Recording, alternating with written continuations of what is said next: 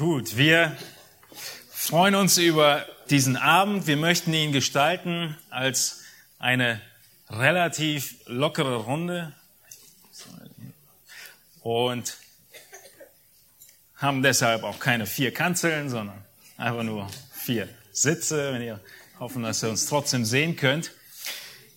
Ich freue mich über die rege Beteiligung und möchte vorweg sagen, wenn ich die eine oder andere Frage überspringe, dann dürft ihr sicher sein, ich werde sie in unseren Gemeinschaftsabenden, die sind sonntags einmal im Monat um 17 Uhr, aufgreifen und dann da äh, beantworten. Aber ich denke, wir kommen bestimmt auch gut durch. Viele Themen, viele Fragen sind zum Thema Charakteränderung.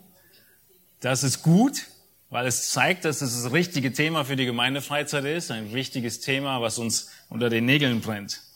Die erste Frage, Matthias, du bist da hinten rechts, ist, was ist, wenn ich mich nicht verändern möchte? Was passiert dann? Ist das schlimm? Ähm, oh ja, das ist sehr schlimm. Und zwar ernstlich. Ähm, ich gehe zu 1. Korinther Kapitel 6. Und äh, das 1. Korinther Kapitel 6, Vers 9 beschreibt es in einem Vers.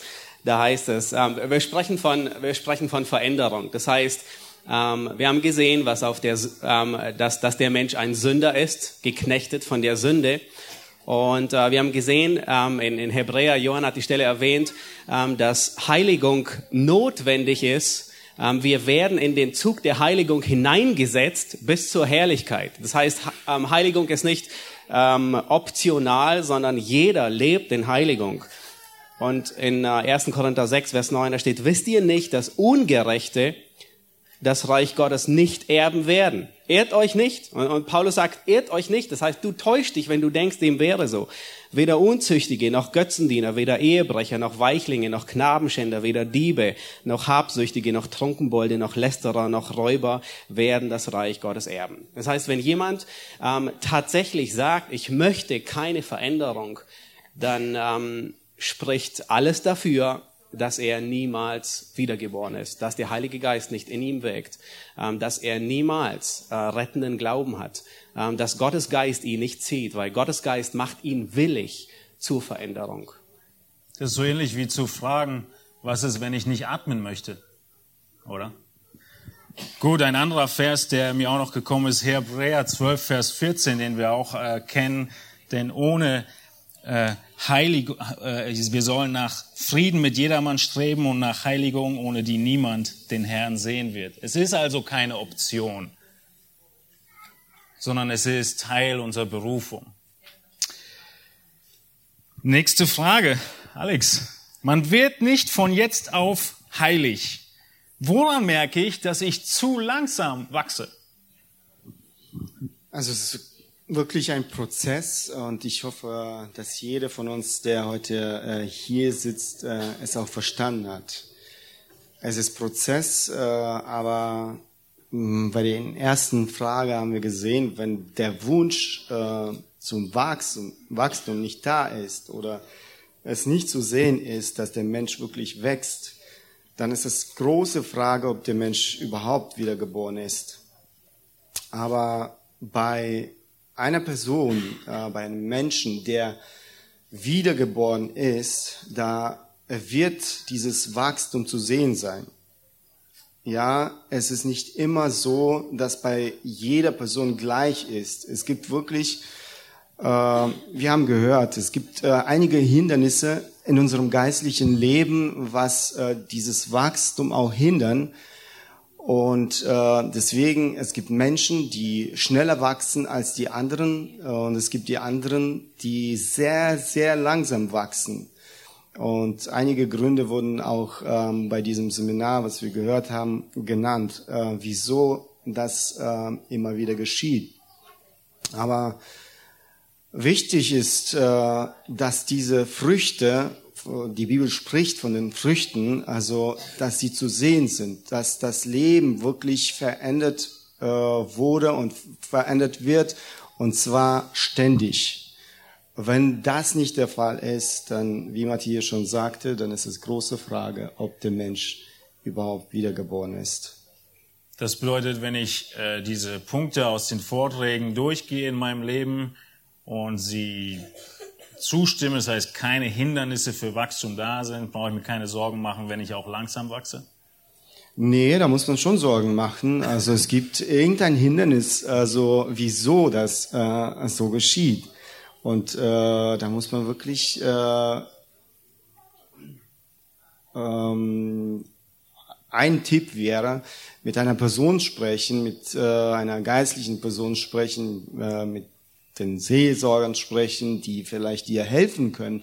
Vielleicht du siehst das momentan nicht in deinem Leben, aber diese Menschen können dir helfen und äh, einen Rat geben, äh, was äh, du machen kannst, damit du das in deinem Leben auch ändern kannst. Ja, oder sogar äh, bestätigen, dass du langsam wächst, zu langsam. Richtig. Oder widersprechen ja. und sagen, nein, du. Vielleicht ist es auch Leben. eine falsche Einschätzung, genau. äh, deine falsche Einschätzung. Und diese Person, die das, die dich von der Seite beobachtet, die kann dir dann sagen, ob das wirklich richtig oder falsch ist. Das ist immer ratsam. Gut, danke. Ja, die Gemeinschaft ist natürlich sehr wichtig. Okay, nächste Frage. Johann, wie kann ich praktisch vorgehen, um meinen Charakter zu verändern? Gibt es Beispiele? Ganz, ganz praktisch. Also ich glaube, es ist wichtig, wie wir es gestern und heute schon gesagt haben, dass ich das, was ich verstanden habe, bereits aus der Schrift, dass ich einfach gehorsam dem bin. Auch manchmal ohne Gefühle. Ich habe noch nicht das Gefühl, dass ich dieses jetzt tun möchte, sondern ich weiß, dass Gott es will und deswegen strenge ich mich an und tue es. Ähm, ganz praktische Dinge. Sag mal, der Umgang mit Geld. Gott fordert uns da sehr deutlich auf, dass unser ganzer Besitz Gott gehört. Und ähm, ja, wie setze ich das jetzt um? Wie, wie fange ich etwas an zu leben? Ähm, meine Zeit, Geld, alles gehört Gott. Und ich glaube, es ist wichtig, da mit kleinen Schritten anzufangen, wo man einfach sagt, ja, ich will ganz bewusst in einer Woche mir Zeit nehmen für Gott, bestimmte Zeit.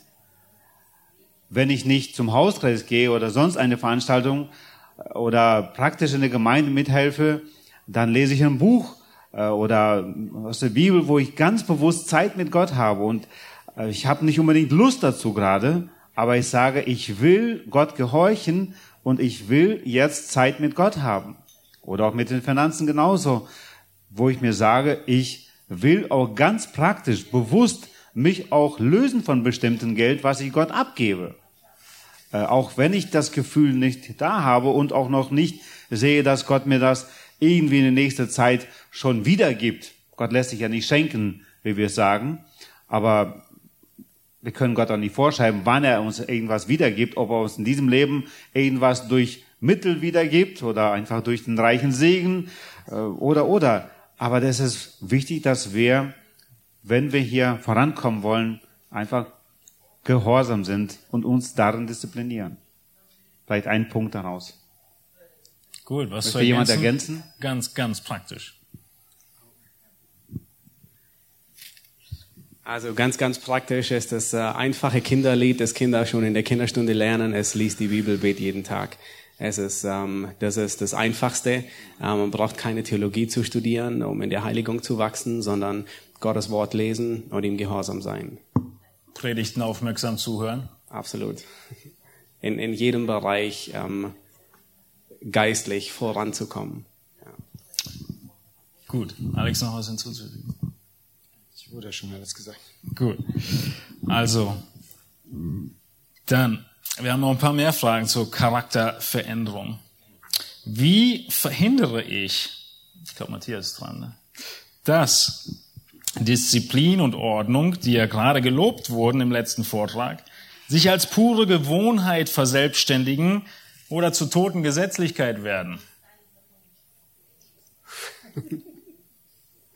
Kannst du noch mal lesen? Wie verhindere ich, dass Disziplin und Ordnung sich als Gewohnheit verselbstständigen oder zur Gesetzlichkeit werden? Hm. Gesetzlichkeit wird's, ja, wenn man sagt, okay, du hast keine Ordnung, deshalb kannst du nicht äh, geistlich reif sein. Das wäre gesetzlich. Ja, Gesetzlichkeit ist auch, wenn ich meine, ähm, das ist ein Mittel zur Errettung oder das ist ein Mittel, worin ich ähm, Anerkennung bei Gott ähm, mir anhäufe.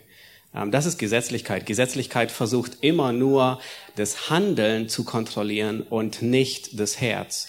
Ähm, das Evangelium, es zielt immer auf das Herz ab. Das Evangelium kontrolliert nicht die Äußerlichkeiten. Die Äußerlichkeiten dürfen nur ähm, dem, dem, dem Mittel, dem Evangelium nicht im, im Wege stehen.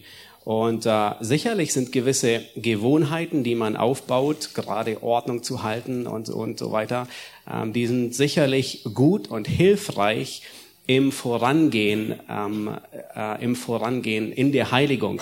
Ähm, sie werden dann eine Falle für mich, sie sind dann eine Gefahr, wenn ich ähm, versuche, durch diese Selbst, durch diese Selbstdisziplin eine Selbstgerechtigkeit aufzubauen.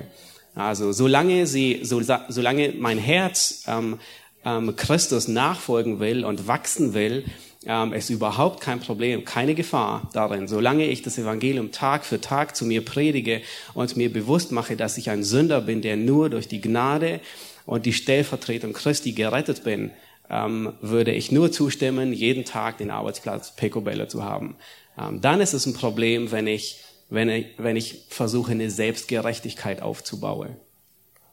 Und äh, dadurch ähm, werde ich stolz, dadurch ähm, äh, denke ich höher von mir, wie ich denken soll. Ähm, ja. Oder ich vernachlässige sogar viel wichtigere Dinge.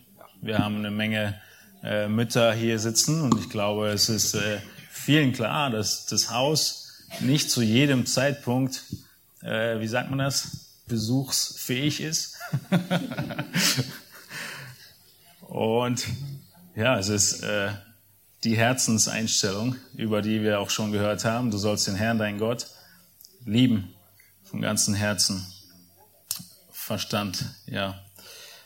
Okay, das heißt, das zu verhindern ist, indem ich auf die Motive Acht habe und das Evangelium ähm, zu mir selbst predige und es nicht zur Gesetzlichkeit werden zu lassen. Okay. Ein bisschen anderes Thema, aber weiterhin Charakterveränderung. Alex, wir sprechen viel von Jüngerschaft und von Beziehungen in der Gemeinde. Jetzt haben wir hier mehrere Fragen zu einer Zweierbeziehung, einer freundschaftlichen Beziehung. Wann spreche ich einen Freund auf eine Charaktersünde an und wie lange überdecke ich sie mit Liebe? Je schneller, desto besser. Dann gäbe es den Vers nicht. Eine, die Liebe überdeckt viele Sünden. Ja, ähm, Natürlich, äh, es gibt äh, vieles in unserem Leben, wenn wir jede Sünde und jede Kleinigkeit ansprechen würden, wahrscheinlich werde das äh, die ganze Zeit in Anspruch nehmen. Äh, wir werden nur äh, uns damit beschäftigen. Äh, das ist natürlich nicht die Lösung.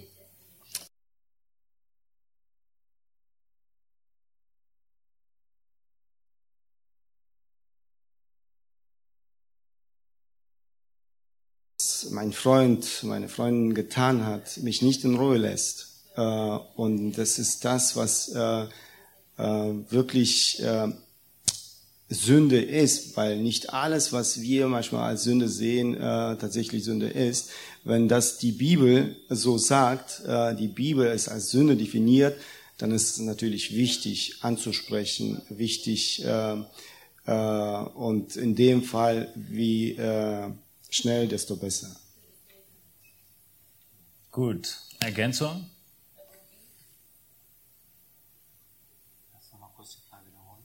Äh, die Frage war,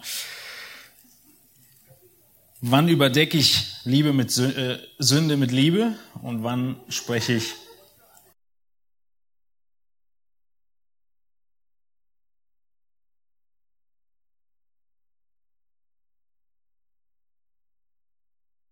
Verantwortung tragen ab dem Moment, wo, wo uns was aufgefallen ist, dass ähm, mein Nächster ähm, irgendwas falsch tut oder irgendwie gesündigt hat, dass ich eine gewisse Mitverantwortung habe, äh, wenn er, wenn ich ihm nichts sage.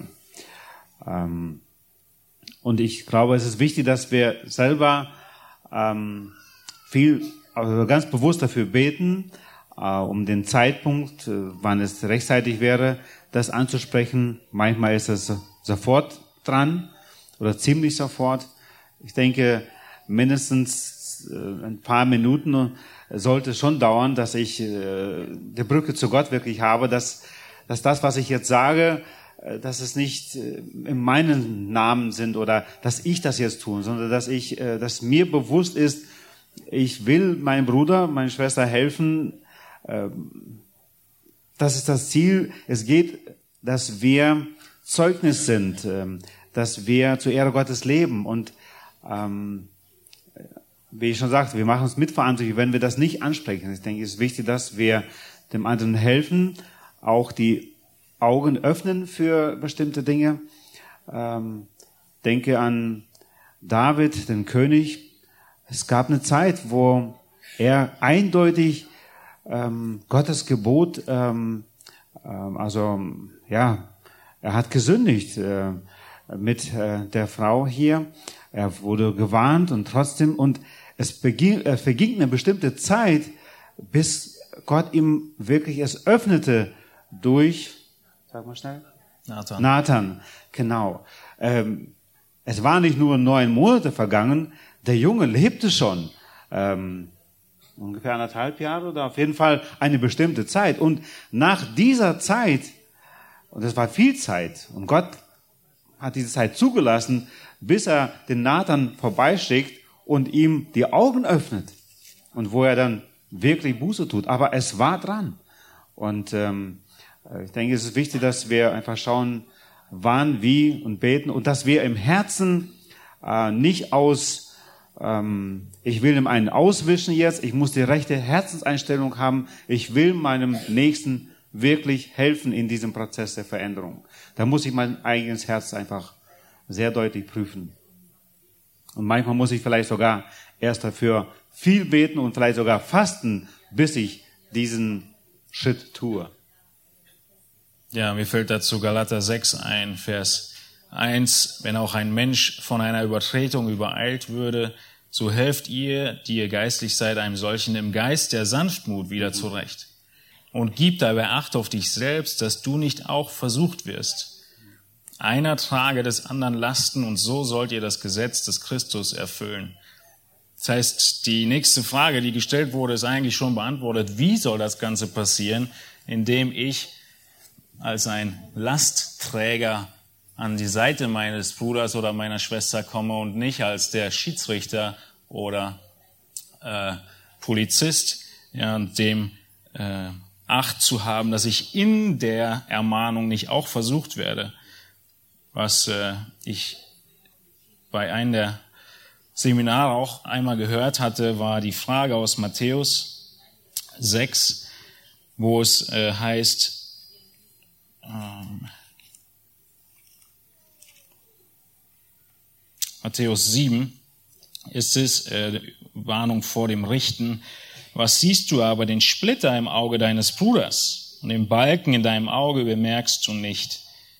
Häufig sehen wir natürlich auch eine Menge Sünden bei anderen, die in selber Form oder mit derselben Wurzel, würde ich vielleicht eher sagen, in einer anderen Form in meinem Leben vorhanden sind.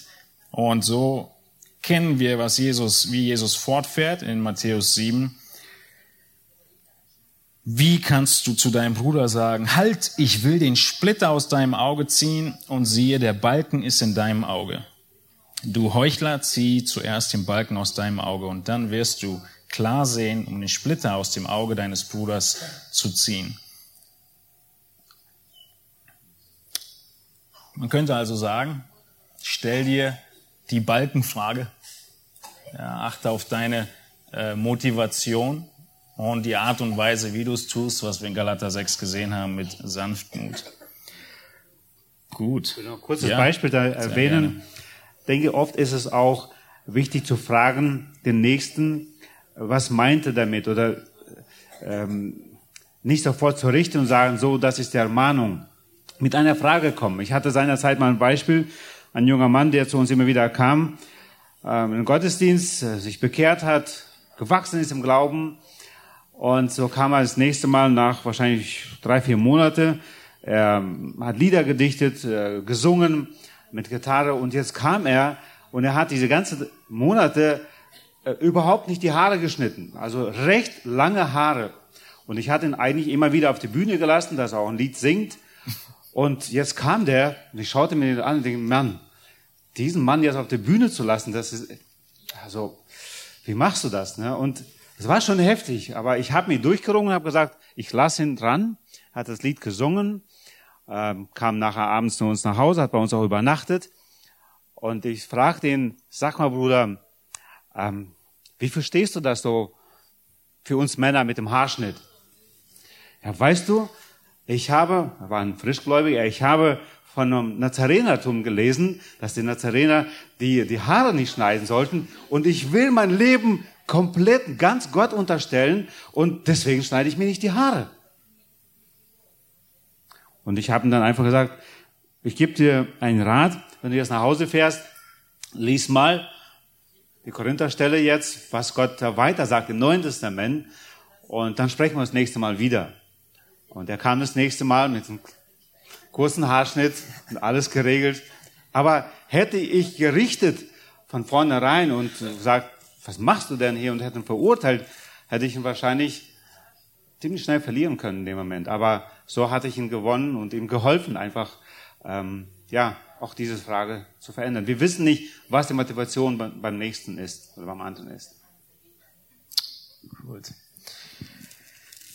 Danke. Zu der Charakterveränderung haben wir eine bisschen allgemeinere Frage, Matthias. Wie gehen wir mit lebensbeherrschenden Sünden um? Wie überwinden wir Sünden, die uns äh, einfach nicht loslassen über Jahre hinweg?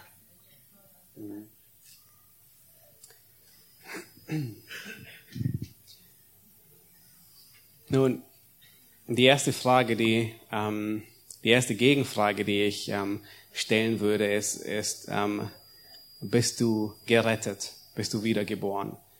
Ähm, in, in Römer Kapitel 8, ähm, nee, Kapitel 8 heißt es, äh,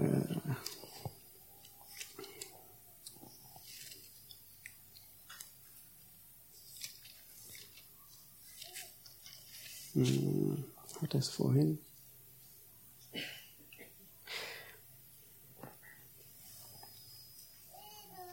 Wenn aber der Geist dessen, der Jesus aus den Toten auferweckt hat, in euch wohnt, so wird derselbe, der Christus aus den Toten auferweckt hat, auch eure sterblichen Leiber lebendig machen durch seinen Geist, der in euch wohnt.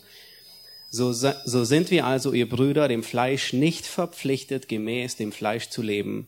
Denn wenn ihr gemäß dem Fleisch lebt, so müsst ihr sterben. Wenn ihr aber durch den Geist die Taten des Leibes tötet, so werdet ihr leben. Das heißt, die erste Frage, die wir, ähm, die wir klären müssen, ist, ist der Betreffende wiedergeboren? Jemand, der nicht gläubig ist, ähm, er, ihm fehlt das Benzin im Motor. Er wird, er, er kann an seinem Auto so lange schieben, bis er daran zugrunde geht. Er kriegt den Motor nicht, er kriegt das Auto nicht vom Fleck. Er kann es bewegen, aber das Benzin fehlt, das ihn antreibt. Und der Heilige Geist, der ist das, was uns überhaupt befähigt, Gottes, Gottes ähm, ähm, Gebote zu befolgen und umzusetzen. Ähm, dann würde ich weitergehen und ähm, sehen, ähm, welche, also, dann muss man sehen, welche Sünde ist es. Ähm, ähm, äh, wir äh, auf, auf der einen Seite haben wir klare Stellen, die uns motivieren und die uns antreiben, äh, die Sünde zu töten, zu hassen. Und äh, eine, eine Stelle, wie viel Zeit habe ich dafür? Ist ein wichtiges Thema. Ja, also ein, ein, ein sehr grundlegender Aspekt finden wir in Markus Kapitel 9 ab Vers, ähm, ab Vers 42. Da heißt es, ihr kennt die Stelle sehr gut, wenn aber einem, ähm, wenn aber einem der Kleinen, die an mich glauben, Anstoß zur Sünde gibt, für den wäre es besser, dass ein Mühlstein um seinen Hals gelegt wird und er ins Meer geworfen würde. Und wenn deine Hand für dich ein Anstoß oder ein Anlass oder ein Stolperstein zur Sünde wird, so hau sie ab es ist besser für dich, dass du als Krüppel in das Leben eingehst, als dass du beide Hände hast und die Hölle fährst in das unauslöschliche Feuer, wo ihr Wurm nicht stirbt und das Feuer nicht erlischt. Und dann geht Jesus weiter und sagt, wenn dein Fuß für dich ein Anlass zur Sünde ist, so hau ihn ab. Und dann geht er weiter und sagt, wenn dein Auge für dich ein Anlass oder ein Anstoß zur Sünde wird, so reiß es aus. Ähm, und der Punkt, den Jesus hier deutlich macht, ist, ähm, er beschreibt die Radikalität, und das ist eigentlich auch ein Thema von äh, morgen Vormittag, aber wir werden auch morgen Vormittag noch ein bisschen drauf eingehen. Ähm, er beschreibt hier die Radikalität, mit der man gegen Sünde im eigenen Leben kämpfen muss. Und er sagt, er, er sagt hier nicht, nun, die erste Frage ist, bist du gläubig, nicht gläubig, oder ähm, hast du, ähm, äh, bist du errettet, dann alles gut, du hast eine Freifahrt für den Himmel. Nein, nein, nein. Ähm, äh, die erste Frage, die wir klären müssen, ist, bist du gerettet? Hast du den Heiligen Geist, der dich befähigt?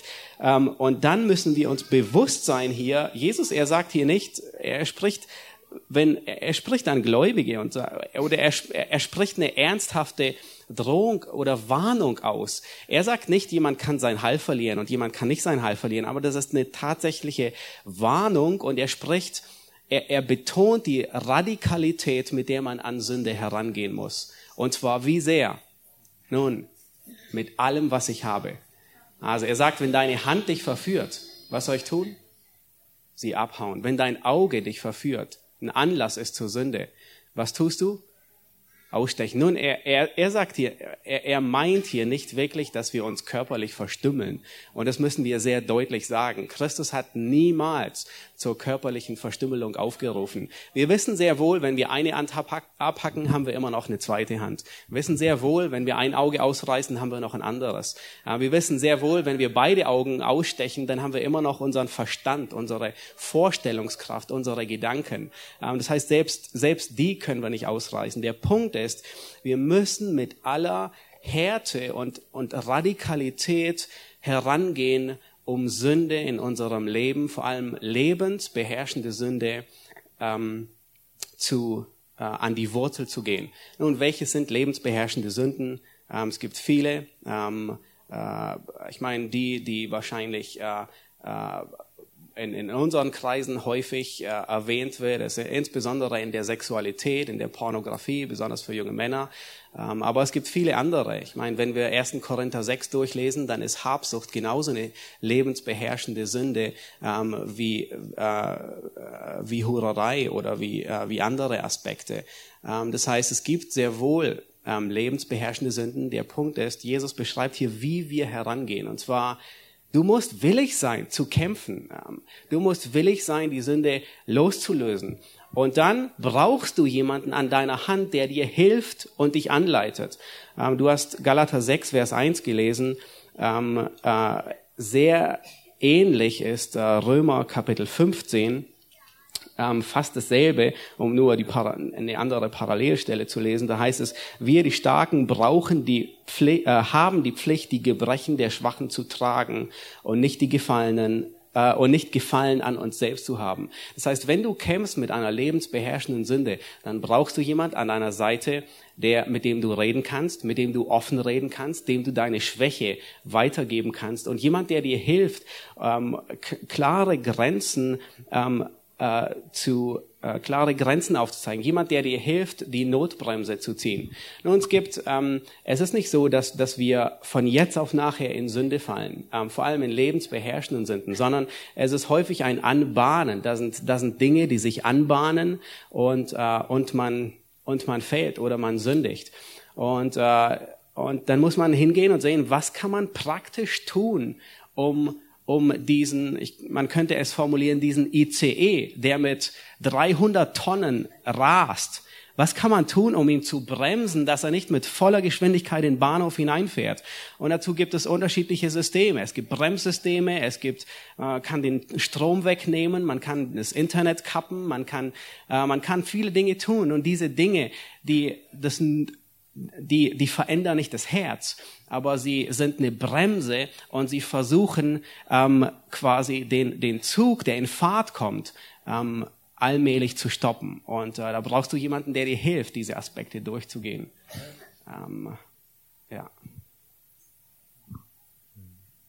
Gut, Ergänzung? Also ich denke, bei der Frage könnte man das Seminar wiederholen. äh, ein Aspekt, von dem wir gesprochen haben bei diesem Seminar, ist äh, äh, das Wort Gottes, das uns verändert. Äh, Jesus sagte, und ihr werdet die Wahrheit erkennen, die Wahrheit wird euch frei machen.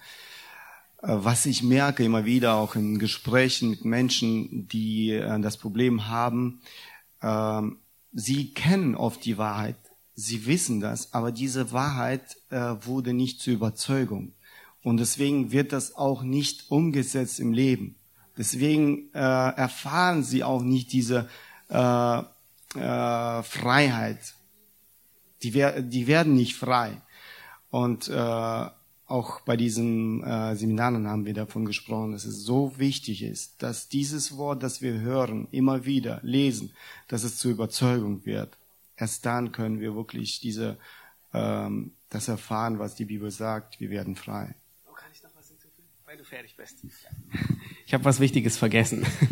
Und zwar habe ich Römer 8, Vers 1 vergessen. Das ist, ähm, das ist so eine grundlegende Wahrheit. Und zwar, ich hatte vorhin gesagt, wir brauchen das Evangelium Tag für Tag. Morgen werden wir ein bisschen mehr dafür, dazu hören. Aber in Römer 8, Vers 1, da heißt es, so gibt es jetzt keine Verdammnis mehr für die, die in Christus Jesus sind.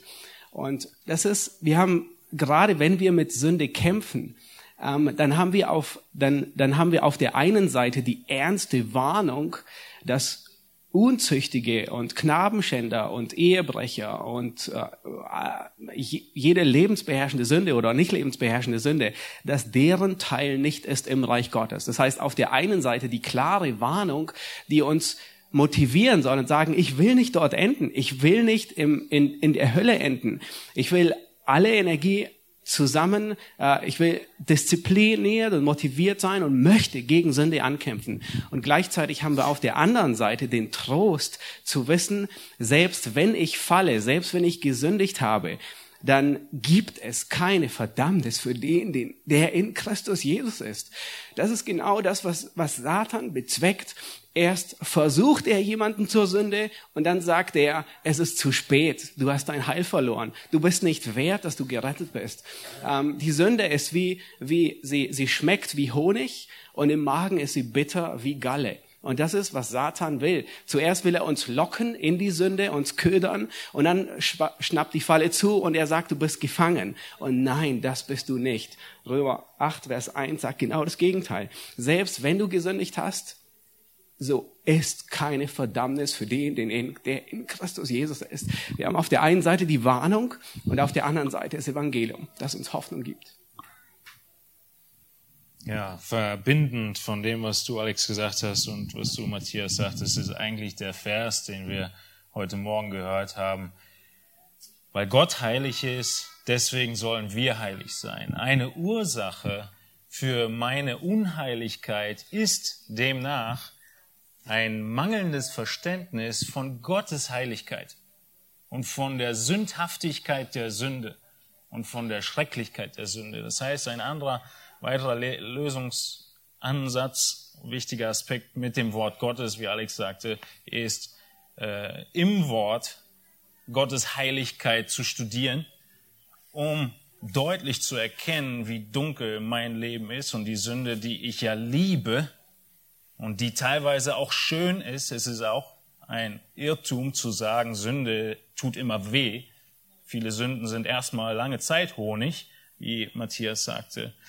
Und ein weiterer Aspekt, der uns darin hilft, äh, zum Evangelium zu schauen, ist nicht nur auf Gott und seine Heiligkeit zu schauen, sondern auch auf Christus und seine Herrlichkeit, wo natürlich das alles zum Tragen kommt, was Matthias sagte. Und ich habe das in äh, den letzten Predigten häufig betont, die ähm, Prüfung Jesu in der Versuchung in der Wüste hat genau das gezeigt. Seine Herrlichkeit, seine Sündlosigkeit, die jetzt dir zugerechnet wurde, wenn du sein Kind bist.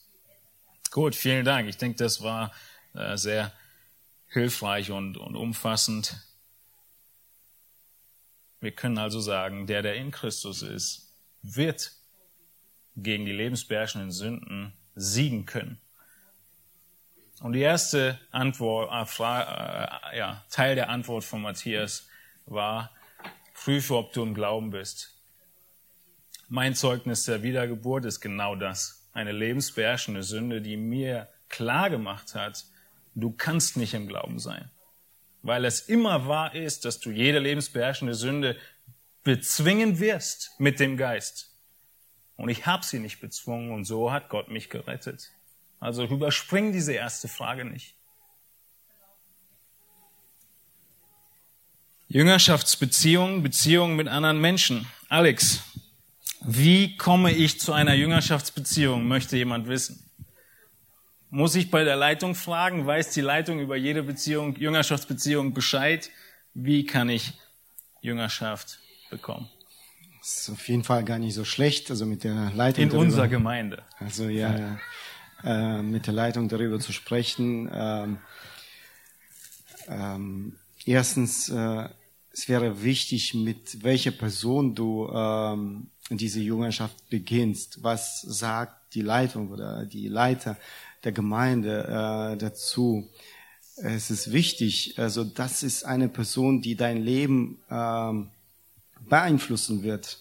Ja, und es ist äh, auch äh, wichtig zu wissen, in welchem geistlichen Zustand äh, oder äh, wo äh, diese Person steht. Ja, und äh, deswegen ist es gar nicht so schlecht, wirklich mit der Leitung darüber zu sprechen. Und wir versuchen auch selber, äh, wenn wir mal eine Person ansprechen und empfehlen, es wäre gut, dass du Jüngerschaft beginnst. Und äh, ähm, manchmal empfehlen wir selber, da sehen wir eine äh, Person, die das mit dir machen kann. Oder äh, es gibt auch mal ähm, andersrum, also dass die Person sagt, äh, siehst du, oder äh, was würdest du dazu sagen, wenn ich mit der Person äh, Jüngerschaft, äh, Jüngerschaftsbeziehung äh, beginnen würde. Deswegen äh, so und so, aber es ist schon äh, gut und ratsam, mit der Leitung darüber zu sprechen, über die Frage. Nicht zwingend. Nicht zwingend, ja. Häufig gehen natürlich die Leiter auch auf Einzelne zu, ja, so wie Jesus sich Jünger gesucht hat. Aber die Frage ist berechtigt und zeigt den Wunsch nach Jüngerschaft. Das heißt, ich denke auch der Ratsuchende in dem Fall, der Jüngerschaftsbeziehungssuchende, kann einfach auf die Person oder die Person im, im, mit ansprechen, die er als geistlich reif sieht und von der er lernen möchte. Ich denke, ähm, es gibt Menschen, die diese Jüngerschaftsbeziehung pflegen und dabei äh, nennen es nicht so, äh, dass ja. wir Jüngerschaftsbeziehung haben. Ja, und das ist ganz normal, ganz äh, äh, natürlich. Ganz natürlich, ja, das Wort habe ich gerade gesucht. Ganz natürlich. Äh, und deswegen, das ist wirklich äh, auch kein Problem, wenn das auch andersrum geschieht.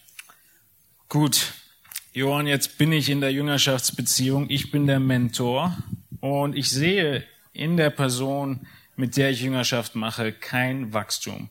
Ich sehe keine Veränderung in Gottes Charakter. Was soll ich tun?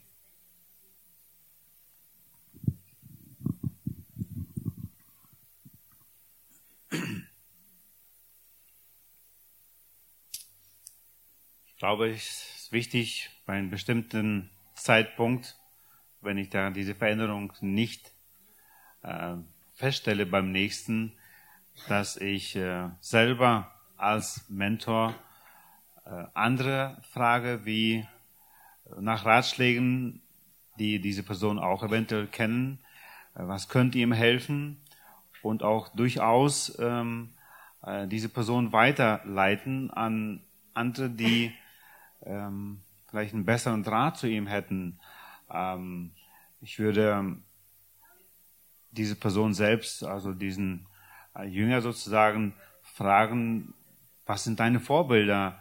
Ähm, ähm, vielleicht hat er jemand auch als Vorbild, äh, würde ihn gerne als Vorbild haben wollen, aber hat vielleicht nicht selbst den Draht dazu. dass ich durchaus diesen Kontakt vermittle und aber es geht darum, dass er weiter vorankommt. Es muss nicht unbedingt mit mir äh, vorankommen. So würde ich als erstes sagen. Aber sollte mein Anliegen bleiben, dass ihm geholfen wird, dass er vorankommt. Ja, das ist ein gutes Prinzip. Wir werden ja nicht, wir machen keine Jünger von einzelnen Leuten oder wir werden nicht Jünger von einzelnen Lehrern oder äh, geistlich reifen Menschen, sondern wir sind Jünger Jesu. Mhm. Und in dem Leib haben wir unterschiedliche Geistesgaben und auch sonst andere Gaben. Und es ist möglich, dass ja, jemand anders einen anderen Zugang hat oder Möglichkeiten hat. Gut. Mhm. Danke. Wollt ihr noch was ergänzen? In, in Matthäus 13, da lehrt Jesus ein Gleichnis von dem Unkraut unter dem Weizen. Und er sagt, das Reich der Menschen gleicht einem Menschen, der guten Samen säte. Und während ähm, die Leute schliefen, kam der Feind und säte Unkraut in denselben Ackerboden. Und, ähm, und dann ist äh, äh, das, das offensichtlich der Satan, der Feind getan hat. Und äh, dann, dann sagen sie, die Jünger implizieren, sollen wir nicht hingehen und das Unkraut ausreißen. Ähm, und dann sagt Jesus eine sehr wichtige Wahrheit und sagt, lasst beides miteinander wachsen bis zur Ernte. Und zur Zeit der Ernte will ich den Schnittern sagen, lest zuerst das Unkraut zusammen und bindet es in Bündel. Das heißt, ähm, wir, wir wollen gerne ähm, Fortschritte in der Heiligung sehen und wir wünschen uns das, aber gleichzeitig müssen wir uns zurückhalten in einem Heiligkeitswahn quasi durch die Gemeinde hinwegzufegen und quasi jedem zu sagen, du machst keine Fortschritte, du bist nicht wiedergeboren. Ähm, sicherlich ähm, beurteilen wir aufgrund der Früchte ähm, und sagen, ähm, der Baum ist gut oder der Baum ist böse. Ähm, und wenn Sünde und, und äh, äh, gravierende Sünde da ist und jemand nicht Buße tut, dann müssen wir ihm sagen, Gottes Wort sagt, du bist nicht gerettet. Und das ähm, haben wir gemacht zum Teil. Also ich meine, das ist auch der Grund, warum jemand ausgeschlossen wird. Einfach weil wir ihn nicht ansehen, als wäre er gerettet. Aber gleichzeitig, nur weil jemand vielleicht sehr, sehr langsam wächst und zu denen gehört, die schwach sind, und äh, ähm, dürfen wir nicht zu, zu forsch quasi hinweg äh, über sie hinwegfegen und äh, aus Versehen den guten Samen mit ausreißen. Tja, bald kommt eine gute Predigt dazu aus 2. Petrus 3 von Ralf, dass Gott langmütig ist und deswegen wartet. Und ein Jahr wie tausend Jahre sind. Die Stelle kennen wir alle. Zumindest dieses Zitat. Dankeschön. Ja, wir sind so gut wie durch mit den Charakterveränderungsfragen. Die letzte zu diesem Blog ist, was sind gute Bücher zu dem Thema Charakterveränderung, Disziplin, Ordnung? Oder anders gefragt, was habt ihr alles gelesen in der Vorbereitung zu diesem Seminar? Worauf seid ihr gestoßen? Habt ihr Buchempfehlungen? Kann wahrscheinlich auch Russisch sein, Deutsch, äh, vielleicht auch Englisch, wenn es einigen hilft. Also ein sehr gutes Buch, was ich jedem empfehlen würde, ist von äh, Bridges, wie heißt der? Jerry Bridges. Jerry Bridges. Also alle Bücher, die er geschrieben hat, also bis jetzt, äh, die ich gelesen habe, sind sehr, sehr gut. Und äh, wirklich, er hat auch sehr gute Bücher zu diesem Thema. Ich habe jetzt aber nicht den, äh, den Namen im Kopf. Streben nach Gottseligkeit, Streben, Streben nach Heiligung. Gottseligkeit, genau. Ja, sehr gutes Buch, das ich empfehlen würde. Ja, also wer Englisch liest, ähm, äh, Jerry Bridges hat noch zwei Bücher geschrieben, die sehr hilfreich sind in dem Bereich. Das eine ist Respectable Sins, Confronting the Sins We Tolerate, also ähm, ansehnliche Sünden, quasi Sünden, die wir in der Regel in unserem Leben tolerieren, ähm, sie zu konfrontieren. Das, das ist ein sehr gutes Buch. Oder ein anderes Buch, auch von ihm, lautet Oh, das war das. Äh, das ist Transforming Grace, ähm, verändernde Gnade. Äh, auch auf Englisch. Aber er hat auch, auch äh, wir haben in, in deutscher Sprache sehr, sehr gute Bücher von ihm. Streben nach Heiligung, Streben nach Gottseligkeit. Das sind, ja. Nicht jeder liest von uns gerne und viel. Einige es ist vielleicht auch Faulheit einfach oder sind nicht dafür geboren. Aber man kann auch heute viel hören. Und ähm, eine CD oder es sind zwei CDs. Äh, das ist ein Hörbuch von Gnade und Wahrheit. Ich habe es gestern kurz erwähnt. Was waren die zwei besondere Charaktereigenschaften von Jesus Christus nach Johannes Kapitel 1, wo es darum geht. Und ähm, äh, ist ein Hörbuch, was äh, ich habe jetzt den Autor vergessen. Wisst ihr? Gnade und Wahrheit, die CD, die wir auf dem Büchertisch haben. Ich habe sie auch im Auto. Kann ich nachher zeigen. Genau. Ähm, also er spricht viel über den Charakter und wie wir genau das so leben können. Es sind zwar diese zwei besondere Eigenschaften, Charaktereigenschaften Gnade und Wahrheit, und ähm, kann ich auch nur sehr empfehlen. Aber sonst auch noch viele weitere, ja. Gut, danke. Eine nächste Frage, zu der ich äh, einfach ein PDF euch ein, ein Dokument zeigen möchte, war neues Thema. Wie treffe ich richtige Entscheidungen? Woher weiß ich, ob die Entscheidung die beste ist, die richtige? Wir haben äh, von Christian Andresen damals noch ein äh, Dokument, was einige von euch sicher schon gesehen haben. Und es geht, es stellt dir verschiedene Fragen zu allen möglichen Entscheidungen deines Lebens. Beispielsweise, soll ich mit meinem Auto zum TÜV gehen oder nicht? Äh, natürlich auch die wichtigen Fragen. Soll ich umziehen oder nicht? Soll ich eine Arbeitsstelle wechseln oder nicht? Wen suche ich mir als Freund, ja, oder auch als Jüngerschaftsbeziehung. Hier sind viele verschiedene Fragen, die eigentlich auf jede Entscheidung anzuwenden sind und die du mit Ja und Nein beantwortest. Wenn ihr möchtet, ich kann dieses Dokument dann euch gerne schicken, sagt mir nur Bescheid. Überlastet es. Ist mir, ist es mir geistlich ein Hindernis? Ist es nützlich und hilfreich? Versklavung? Gibt es mir die Freiheit, vom Geist erfüllt zu sein? Ist beispielhaft? Gibt es mir die Freiheit, ein gutes Beispiel zu sein? Wenn ich diese Entscheidung treffe, kann ich den Leuten dann sagen, ahme mich nach in dieser Sache. Evangelistisch hilft es, das Evangelium zu verbreiten. Erbauend hilft es anderen Christen. Verherrlicht es Gott. Kann ich hier mit Christus imitieren hat es etwas mit Rache zu tun? Da sollte man natürlich Nein antworten. Denn die Rache gehört dem Herrn. Die Stelle fehlt da, Römer. Okay, vergeben. Kann ich vergeben? Bin ich in dieser Situation ein guter Verwalter? Das trifft auf Zeit, Energie, Finanzen zu. Ja, Verwalter von dem, was Gott gehört. Johann hat schon darüber gesprochen. Habe ich mich Satans Welt angepasst? Was wir aufgerufen sind, nicht zu tun in den beiden Bibelstellen. Gebe ich anderen den Vorrang, bevorzuge ich meinen Nächsten, erhalte ich dadurch den Frieden, bin ich der Autorität gehorsam. Es gibt verschiedene Autoritäten in deinem Leben. Wir haben einige junge Leute hier, da gibt es auch noch eure Eltern. Ja, beispielhaft nur, auch andere Aspekte. Güte, tue ich anderen Gutes, schadet es meinem Körper, er ist ein Tempel des Geistes, bindet es mich an Ungläubige.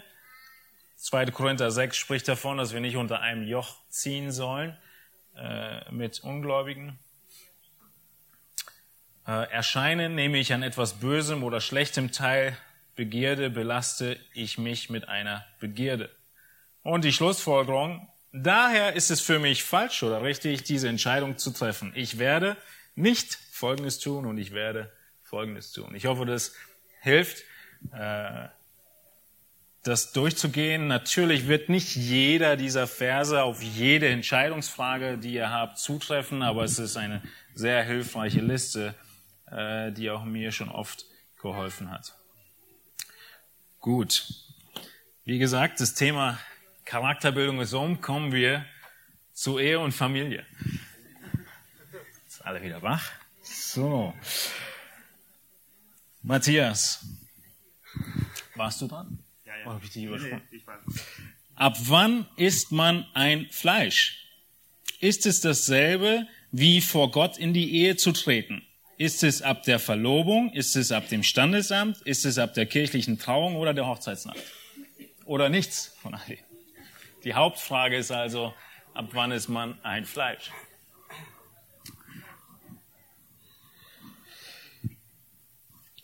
Solange du überlegst, lese ich mal 1. Korinther 6, Vers 16. Ich hatte ja eine Sekunde mehr, mich vorzubereiten wie alle anderen. Und ein Aspekt wird da schon mal vorweg äh, geklärt, dass es nämlich nicht dasselbe ist, ein Fleisch zu sein und verheiratet zu sein. In 1. Korinther 6, Vers 16 spricht Paulus davon, dass wir unser Körper der Tempel des Heiligen Geistes ist. Er warnt vor Unzucht und er spricht dann davon, wisst ihr nicht, Vers 15, dass eure Lieber, Leiber Glieder des Christus sind? Soll ich nun die Glieder des Christus nehmen und Hurenglieder daraus machen? Das sei ferne. Und hier, Vers 16, der Schlüssel, oder wisst ihr nicht, dass wer einer Hure anhängt, ein Leib mit ihr ist? Denn es werden, heißt es, die zwei ein Fleisch sein. Wer aber dem Herrn anhängt, ist ein Geist mit ihm. Also, der Teil der Antwort schon mal vorweggenommen. Ein Fleisch sein, wie Paulus es hier versteht, ist nicht gleich die Eheschließung. Ja. Ich denke, die Frage, die Richtung, in die die Frage hauptsächlich geht, ist eher, ab wann ist eine Ehe vor Gott gültig? Vielleicht gehst du in die Richtung, äh, in deiner Antwort ab der Verlobung, weil man hat sich ja schon versprochen, Ja zu sagen. Wir erinnern uns, Maria und Josef hätten sich scheiden lassen müssen. Äh, ab dem Standesamt, ab der kirchlichen Trauung oder mhm.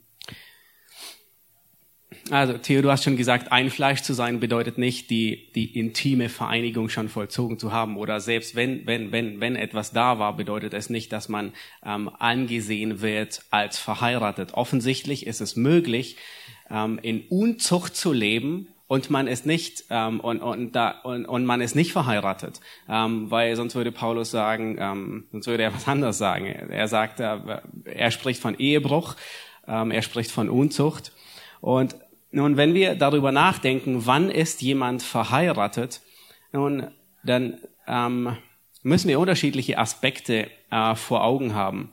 Wie sah es zum Beispiel in, oder wie sieht es in anderen Kulturen aus? In anderen Kulturen ähm, denken wir an äh, Isaac und äh, Rebekka. Ähm, irgendwie nahm er, sich zu, nahm er sie zur Frau, sie gingen in ein Zelt und sie waren verheiratet. Also da war kein Standesbeamte da, da war äh, äh, wahrscheinlich keine kirchliche Trauung da, kein Pastor. Ähm, und in irgendeiner Form waren sie für alle offensichtlich verheiratet. Das heißt, niemand hat irgendwie gemunkelt, da ist Ehebruch zu, äh, oder da ist was anderes am Werk. Ähm, äh, wie ist es in anderen Kulturen? Der, äh, hier bei uns ähm, gehen wir, und es ist allgemein anerkannt in Deutschland, noch muss man sagen, ähm, äh, werden wir vom Standesbeamten getraut und ab diesem Moment ist eine Ehe legitim. Sie gilt vor dem Staat als legitim, egal ob die Hochzeitsnacht schon vollzogen ist, egal was auch immer geschehen ist. Wenn sie sich trennen, dann muss eine offizielle Scheidung erfolgen. Und äh, ich denke, um diese Frage zu beantworten, muss man nicht, dass wir uns abhängig von der Kultur machen, aber muss man zumindest einen Blick in die Kultur hineintun und sehen, was ist in dieser Kultur, ähm, wie wird die Ehe vollzogen? Was ist der reguläre Schritt, um eine Ehe zu vollziehen? Wie wird jemand als Ehepartner angesehen? Meine, und äh, das ist bei uns glücklicherweise in Deutschland und weitgehend Teilen der meisten Europa noch der Fall, sobald man am Standesamt gewesen ist. Ähm, das heißt, ähm, ähm, ich und ich denke, wir sprechen für uns alle, wir würden sagen, eine Ehe ist geschlossen, wenn sie vor dem Standesbeamten, vor dem deutschen Staat vollzogen ist. Selbst wenn der Standesbeamte nicht gläubig ist, egal, ähm, der, der deutsche Staat ist nicht gläubig, ja, und trotzdem spricht Paulus davon, dass wir uns der Obrigkeit unterordnen sollen. Also ähm, so viel Verständnis ist in ganz Deutschland da. Ähm, wenn jemand verheiratet ist, wird er als Ehemann, Ehefrau angesehen und jegliche Beziehung darüber hinaus wird selbst von Ungläubigen schon als Ehebruch angesehen. Ja, man könnte also sagen, die, die die gesellschaftliche Anerkennung von Ehe und Ehebruch. Äh, das heißt, wenn Leute sagen, nee, das ist ja gar keine Ehe, dann ist es wahrscheinlich auch keine. Und heute ist es hier das Standesamt. Danke. Wollt ihr was es ergänzen? Kommt, also es, es kommt noch vielleicht irgendwann, wer weiß, wir hoffen nicht, dass wir dazu kommen, aber was wäre, wenn der deutsche Staat irgendwann Ehe gar nicht mehr gar keine gültige Rechtsform mehr ist oder keine, keine Verbindung mehr. Was ist, wenn, wenn zwei Menschen ähm, in, in Deutschland, warum auch immer, nicht heiraten können? Und äh, wir hatten erst kürzlich den Fall bei jemandem, die ins Ausland ge, äh, gegangen sind, einfach weil es einfacher war aufgrund der ganzen Formalitäten und so weiter. Und äh, sollte es vielleicht irgendwann in, in Zukunft dazu kommen, dass der, dass der Staat Ehe nicht mehr als, ähm, als Rechtsform ansieht oder Mann und Frau nicht mehr als ähm, Ehepartner ansieht, dann müssen wir die Frage neu überdenken. Ja, wir werden Vielleicht- trotzdem verheiraten. irgendwie. genau. Auch Trotzdem wenn- wird's verheiratet. Ja, müssen wir nur eine Namensänderung halt machen. Das ist dann. Ja, Also ich bin äh, 100% mit Matthias einverstanden und ich möchte nur hinzufügen, zur der Ehe, ab dem Moment sind wir Ehe, Standesamt. Wir haben noch einen guten Brauch, eine Sitte, dass wir die kirchliche Trauung haben, weil wir ähm, einfach auch ganz bewusst mit äh, vielen Freunden und Gemeinde, äh, vielen Betern äh, diesen wichtigen Schritt unter Gottes Segen stellen möchten, auch nochmal bewusst vor Gott und viele Beter noch mit dabei sind. Ich glaube, es ist, ähm, äh, es ist kein Gesetz, dass man das so machen muss, aber ähm, ich würde jedes Mal dazu ermutigen, äh, wirklich auch mit der intime Beziehung bis zu diesem Moment zu warten, auch wenn man schon offiziell ein Ehepaar ist. Und deswegen ermutige ich auch jedes Mal, und ich denke, würden wir alle tun, ähm, auch bewusst den Termin, wenn es nur geht, nicht zu weit vorzulegen.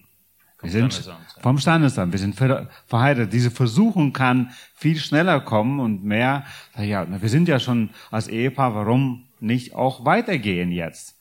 Und ähm, deswegen würde ich jedes Mal ermutigen, wenn es nur geht, den Termin möglichst nahe zu legen.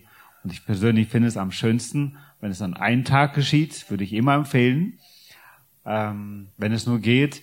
Bei uns ging es vor 37 Jahren noch nicht. Also mussten wir es Freitag tun und Sonntag war dann die Hochzeit.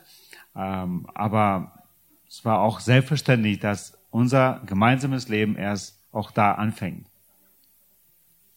Danke. Alex.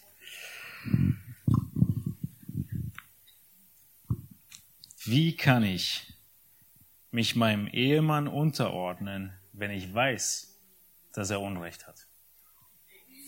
Tja. Und äh, ich würde äh, die Frage stellen, woher weißt du, dass du Unrecht hast?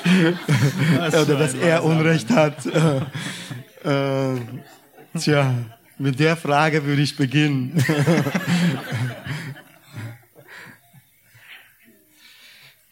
ja, also es ist wirklich ähm, keine einfache Frage. Also das ist oft äh, wirklich so, dass äh, einer meint, ich habe recht. Und äh, das Problem ist, äh, dass sie äh, Dass er das auch so sieht. ja, genau. Ja, da muss man wirklich äh, Hilfe suchen, in dem Fall, würde ich sagen. Dass man, genau. Das- Bei Alex. ja. okay. Gut, Spaß beiseite. Wie soll man es machen?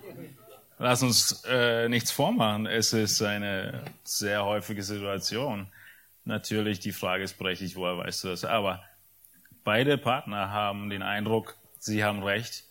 Wir sind natürlich der Überzeugung von der Schrift her, dass der Mann sich Christus unterordnet. 1. Korinther 11 und die Frau dem Mann, dass es keine Wertung ist, so wie Christus sich Gott, dem Vater, untergeordnet hat. Ich glaube, er hatte heute auch einen Text davon. Und er dadurch nicht weniger Gott ist, ist die Unterordnung keine Frage von Wertigkeit. Galater macht es deutlich. Wir sind und 1. Petrus 3 Miterben miteinander. Aber was kann die Ehefrau nun tun, um äh, ja mit Freude ihren Mann zu unterstützen?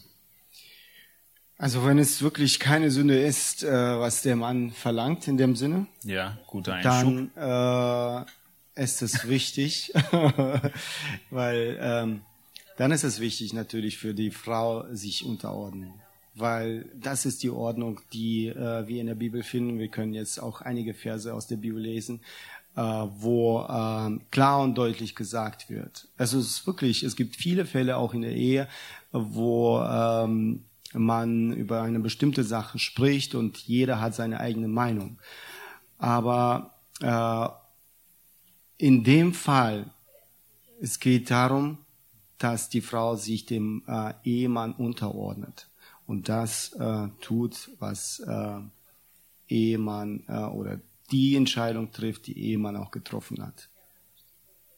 Aber ich gebe die Antwort selbst äh, zu dem nächsten Einwand. Ein großer Punkt, den äh, die Frauen häufig haben, ist, ist, wir verlieren so viel.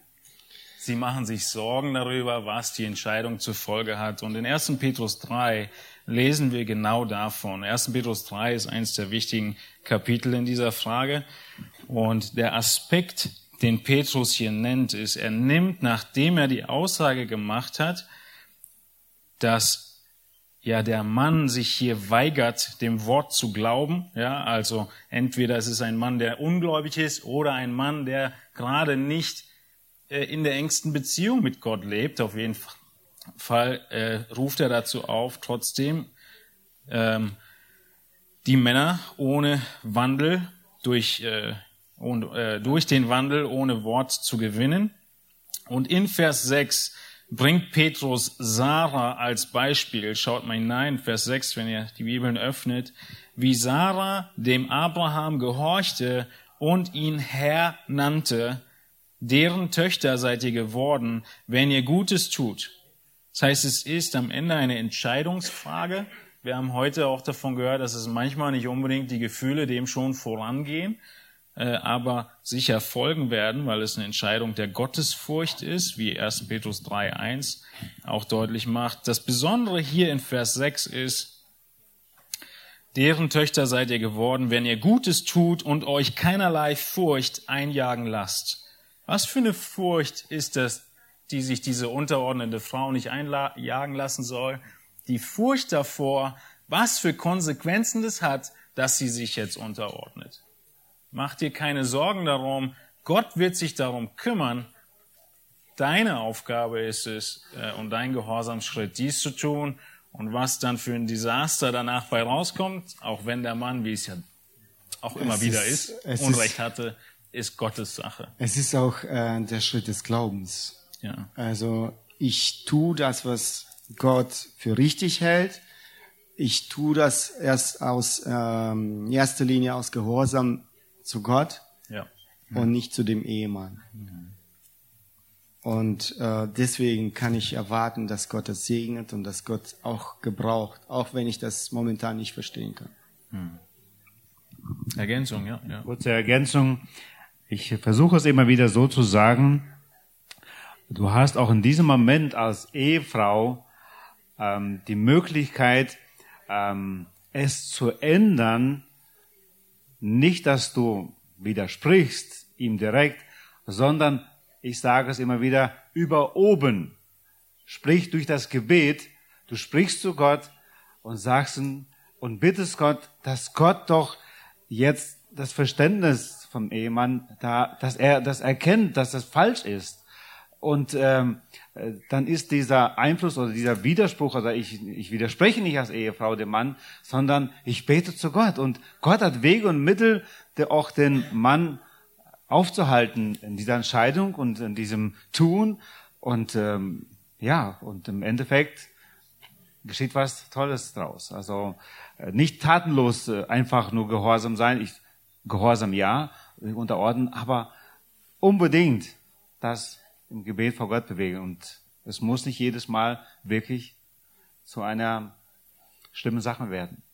Die Antwort bezieht sich wahrscheinlich jetzt eher darauf, wenn die Ehefrau überzeugt ist, dass der Schritt Sünde ist, nicht nur Vorliebe. Ja, genau.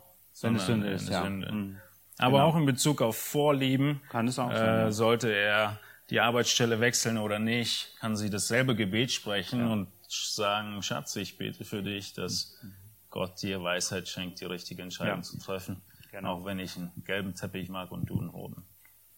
Ja, nein, bei Teppichfarben gilt das wahrscheinlich nicht. Gut. Du darfst das Mikro behalten. Wie kann ich eine gute, kontinuierliche Familienandacht halten?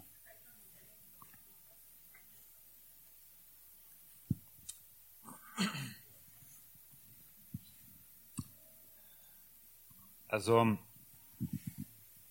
es wird sicher, also es hat bestimmte Zeiten im, ähm, im Leben, also einer Familie.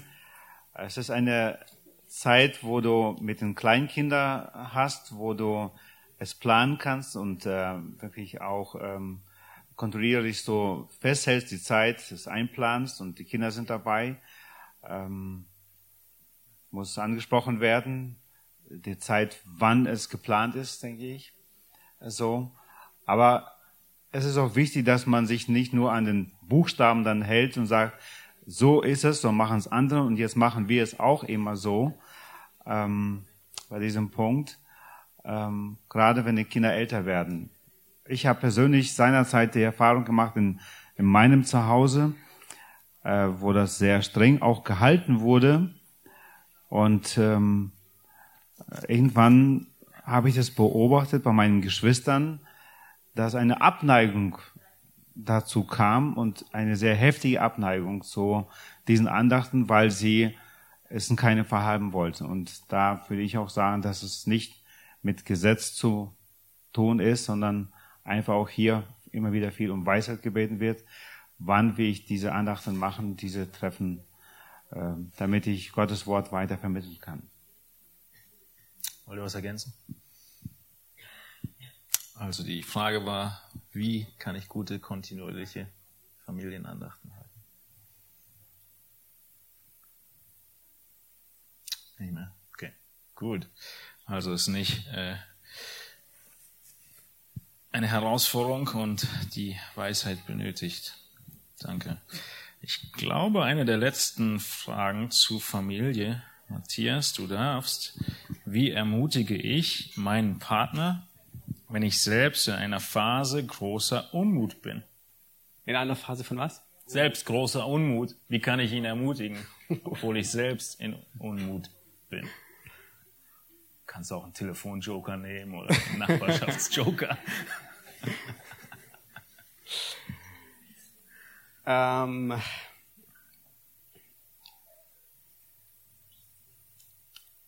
also ich glaube, ähm, wahrscheinlich kann Esther das bestätigen, aber wahrscheinlich ja, ich glaube, es ist kaum möglich, den anderen zu ermutigen, wenn ich nicht, ähm, also wenn ich verstimmt bin oder sehr, sehr viel Unmut habe. Ähm, das äh, die, die einzige Möglichkeit ist, ähm, das Evangelium ist, ich meine, dass das christliche Leben ist gekennzeichnet von Buße und Vergebung, ähm, von Buße und Glaube. Und äh, das heißt, wenn ich Unmut habe, ähm, dann bin ich offensichtlich im Zorn und Wut. Also ich reagiere, ähm, äh, was Sünde ist. Ich reagiere in Sünde. Ähm, das heißt, bevor ich äh, Den den. Ehepartner, genau, den Splitter aus dem Auge ziehe ähm, oder irgendetwas zurechtbringe, ähm, muss ich meinen Balken der, der Wut, der Zorn, was mir nicht passt, ähm, korrigieren. Und äh, das geht, das geht ähm, nur in der Gegenwart Gottes, äh, indem ich mir bewusst werde, dass ich sündige, dass es Sünde ist, ähm, indem ich äh, Gott um Buße bitte, ähm, wenn nötig auch den anderen, wo, wo auch immer äh, ich Unmut habe. Und äh, dann erst kann ich den anderen ermutigen. kurz äh, ergänzen noch. Mir persönlich hat etwas geholfen seinerzeit. Roger Pugh hat es bei uns in Bibelschule Brake seinerzeit kurz unterrichtet und gebracht. Er sprach zu uns als Diener, die wir es werden sollten.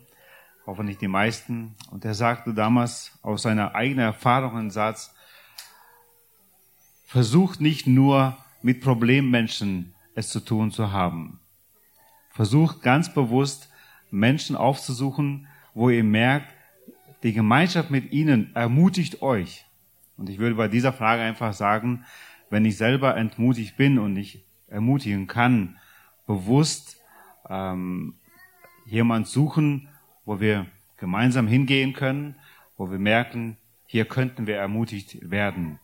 Es ist nicht einfach so lassen, bis irgendwie Gras drüber wächst oder vielleicht kommt es. Wir erleben oft viele verschiedene schwere Zeiten und wir brauchen da oft den Nächsten, ähm, der uns dabei hilft, äh, wirklich weiter voranzukommen. Vielleicht auch ein andere, anderes Umfeld, ähm, gesunde Familie oder einfach Gemeinschaft unter Christen, wo wir, wo ich selbst weiter hochkomme und den anderen auch helfe. Ja. Gut. Ich habe gesehen, ich habe hier unten doch noch was zur Familie. Alex, wie kann ich die Liebe in meiner Ehe kultivieren? Jetzt sprechen wir natürlich von den paar Jahre länger verheirateten Pärchen, äh, denke ich. Aber es kann natürlich auch schon auf junge Pärchen zutreffen. Oder wie bleibt die Flamme am Brennen, könnte man auch sagen. Tja, so. Ja, genau. er hat doch gerade gesagt, 37 Jahre. Ein paar, Jahr, paar Jährchen mehr, ja. ähm, ja, es ist so, dass man eigentlich äh, mit den Jahren das, was man in den äh, ersten Jahren so oft getan hat für die Ehefrau, diese Kleinigkeiten.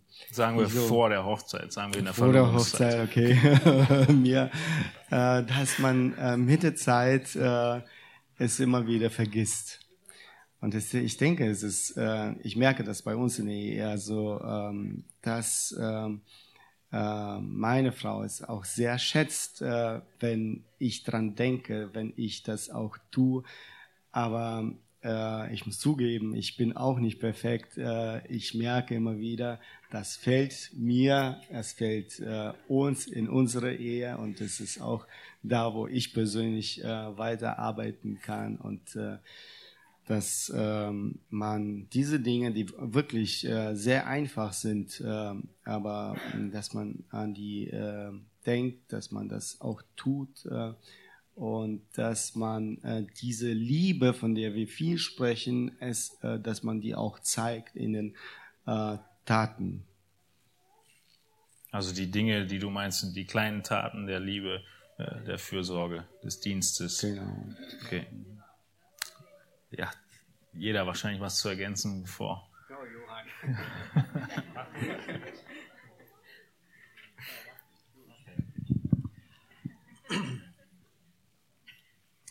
Ähm, ich habe es schon erwähnt, Gott hat uns schon ein paar Jahre geschenkt.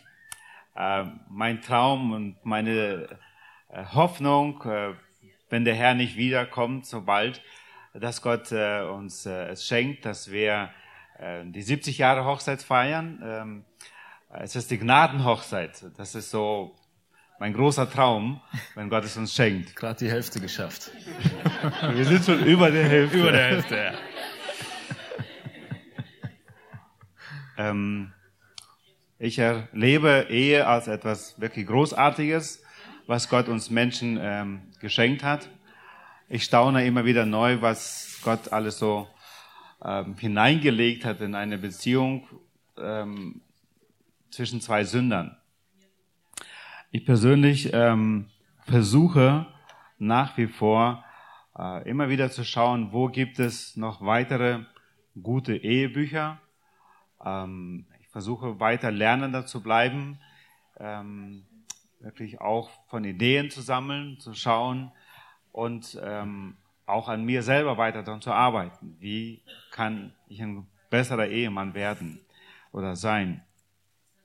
Und etwas, was äh, ich ähm, als sehr wichtig geschätzt habe und wir es gemeinsam diese Jahre erleben, es ist auch Gnade Gottes, aber dass uns ganz bewusst mich auch dazu hintreibt und sagt, ja, ich will es auch, das ist eine Entscheidung, Disziplin, dass wir täglich miteinander beten.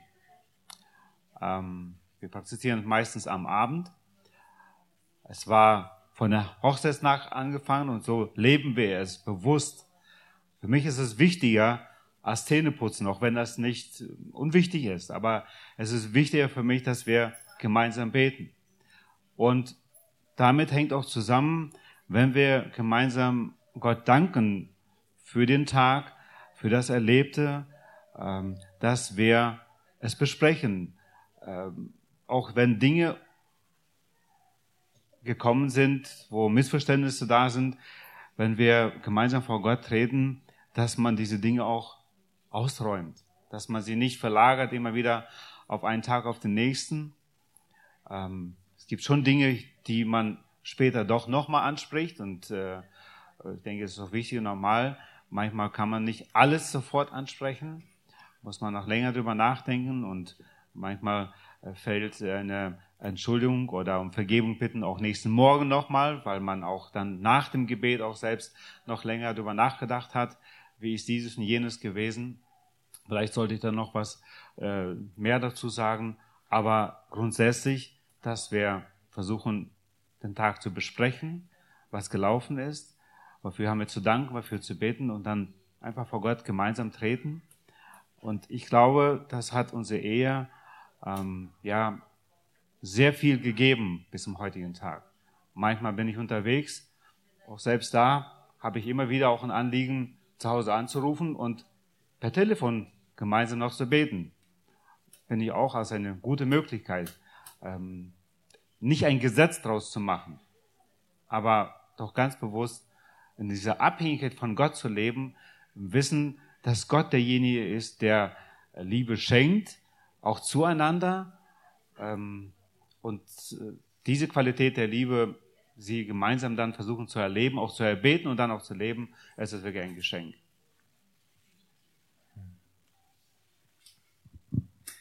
Also ich habe nur die Hälfte der, der Jahre, Johann, wie du. ähm, wir, ähm, ich denke, also, ich, ja, wenn, wenn, wenn ich zurückdenke an die Anfangsjahre, dann ähm, stelle ich fest, dass äh, die Liebe tatsächlich also äh, zunimmt ähm, und man sich mehr aneinander freut und äh, mehr die Zeit genießt, zumindest in den 13 Jahren, in denen wir jetzt verheiratet sind.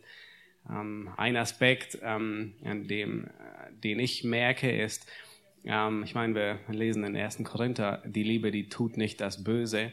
Und das wissen wir theoretisch, aber häufig nicht. Das heißt, wenn ich merke, dass ähm, dem anderen etwas, ähm, eine Charaktereigenschaft missfällt, dann versuche ich dem zu entsprechen und ähm, oder irgendeine Handlung, die immer wie, wiederkehrend ist oder so und er mag sie nicht, dann versuche ich es zu respektieren, weil ich ihn liebe.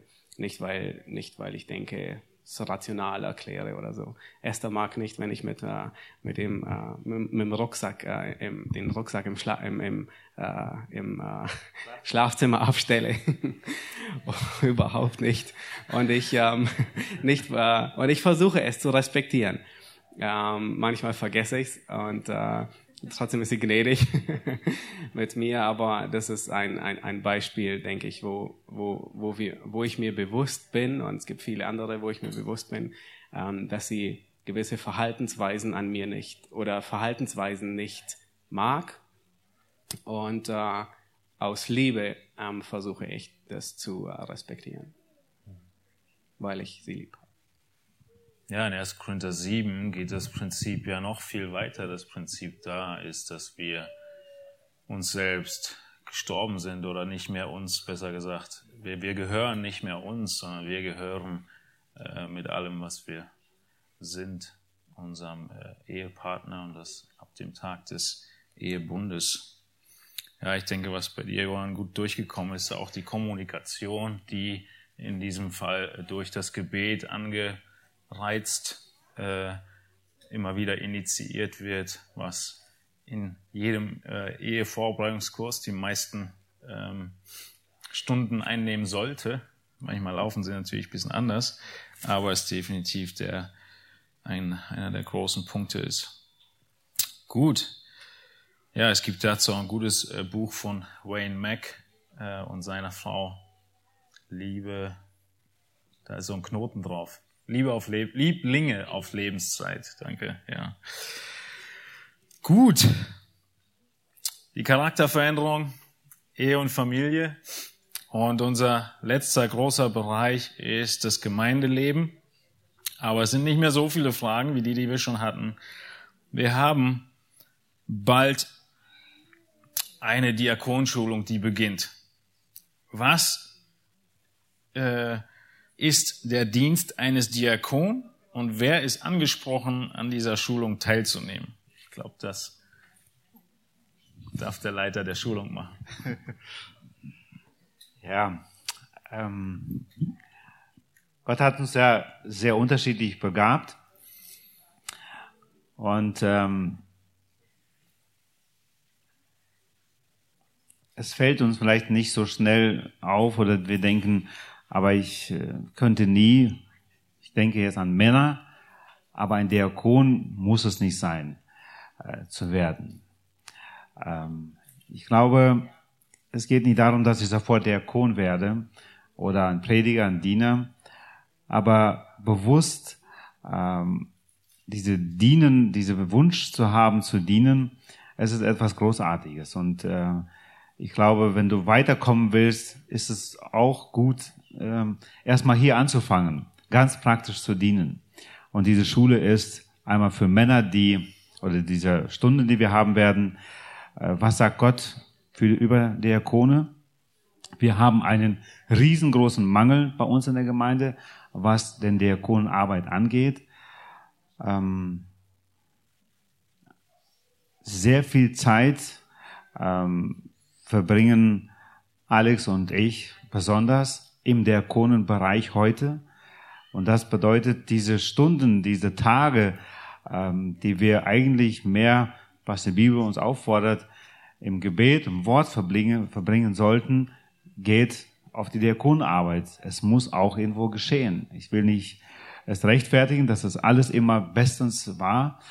Manchmal es war schwierig auch für mich zu organisieren, auch die Aufgaben abzugeben. Aber ich wünsche mir so sehr, dass äh, wir als Männer in dieser Zeit mehr lernen ähm, darüber, was Gott hier sagt, dass wir lernen, auch in dieser Zeit nicht nur die Theorie zu leben, sondern auch ganz praktische Dienste schon ähm, anzupacken und sie zu erlernen. Und ich, ein Appell ist äh, heute Abend auch hier unter uns, gerade an die Ehefrauen, ähm, ermutigt eure Männer, dabei zu sein. Ähm, auch wenn die Absicht oder die Aussicht noch nicht da ist, sind fünf Jahre äh, vielleicht erst oder noch später oder vielleicht auch nie in der Grund zu werden, aber einfach auch hier doch daran teilzunehmen, ähm, einiges mehr zu erlernen und auch zu sehen, vielleicht ist das doch etwas äh, für dich, für den Ehemann. Äh, es ist Zeit, äh, diesen Kurs zu machen, auch wenn es nicht so lang ist, aber es wäre schön. Ähm, wir haben am 5. geschrieben, das ist ein Donnerstag oder ist das, was ist das ein Tag? Ein Donnerstag. Um 18 Uhr treffen wir uns in der Gemeinde, also jetzt in dieser Woche schon. Männer, ähm, einige haben mir schon gesagt, dass sie bereit sind. Einige werden es vielleicht auch nicht können, ob zwar sie wollen. Wir werden nachher andere Termine noch suchen äh, dazu, äh, wo wir das doch mehr machen könnten. Das Buch der Ikon, was wir dabei besprechen wollen, ist leider noch vergriffen. Ähm, aber wir werden trotzdem unser Treffen schon haben und ich möchte einige, ähm, ja, äh, ein Thema doch schon bringen und, und auch gemeinsam drüber sprechen. Es wäre schön, wenn ihr, die ihr selbst nicht betroffen seid und schon einen Dienst habt und eingebunden seid, betet dafür, dass Gott andere doch ermutigt, wirklich dabei zu sein, dass äh, wir auch hier äh, Gemeindebau richtig ja, leben könnten, dass äh, Gott verehrt wird, dass einfach wir auch durch diesen Dienst der Welt zeigen können, wie sehr Gott uns lieb hat und die gerade diese Veränderung, die wir erfahren haben, dass wir sie praktisch werden lassen in dieser Welt.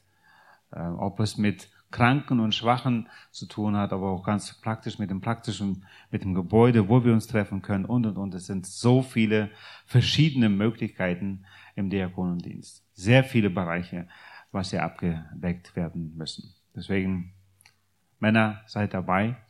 Ich werde mich sehr freuen, am Donnerstag um 18 Uhr euch begrüßen zu können. Man darf also kommen, auch wenn man noch nicht genau weiß, was alles die Diakonenaufgaben sind. Richtig. Und äh, kann nur richtig sein. Und ja. an dieser Stelle vielleicht nur kurze eigene Erfahrung. Ich glaube, es ist wichtig, dass jeder, der irgendwann auch mal irgendwie ein Diener Gottes werden will, ähm, wirklich auch sich nicht zu schade ist, ähm, auch ganz praktisch zu dienen. Äh, da entwickeln wir sehr viel, ähm, ja, Schleifen, äh, einfach dieses Dienenbereitschaft, äh, durch viele Stunden und und und. Äh, ich bin Gott sehr dankbar, dass ich das viel lernen durfte und immer noch darf. Einerseits, aber ich äh, sehe die Verantwortung, es ganz bewusst abzugeben, damit ich andere Dienste wahrnehmen kann. Gut. Alex, wo siehst du, alle dürfen antworten, den größten Dienstbedarf in der Gemeinde?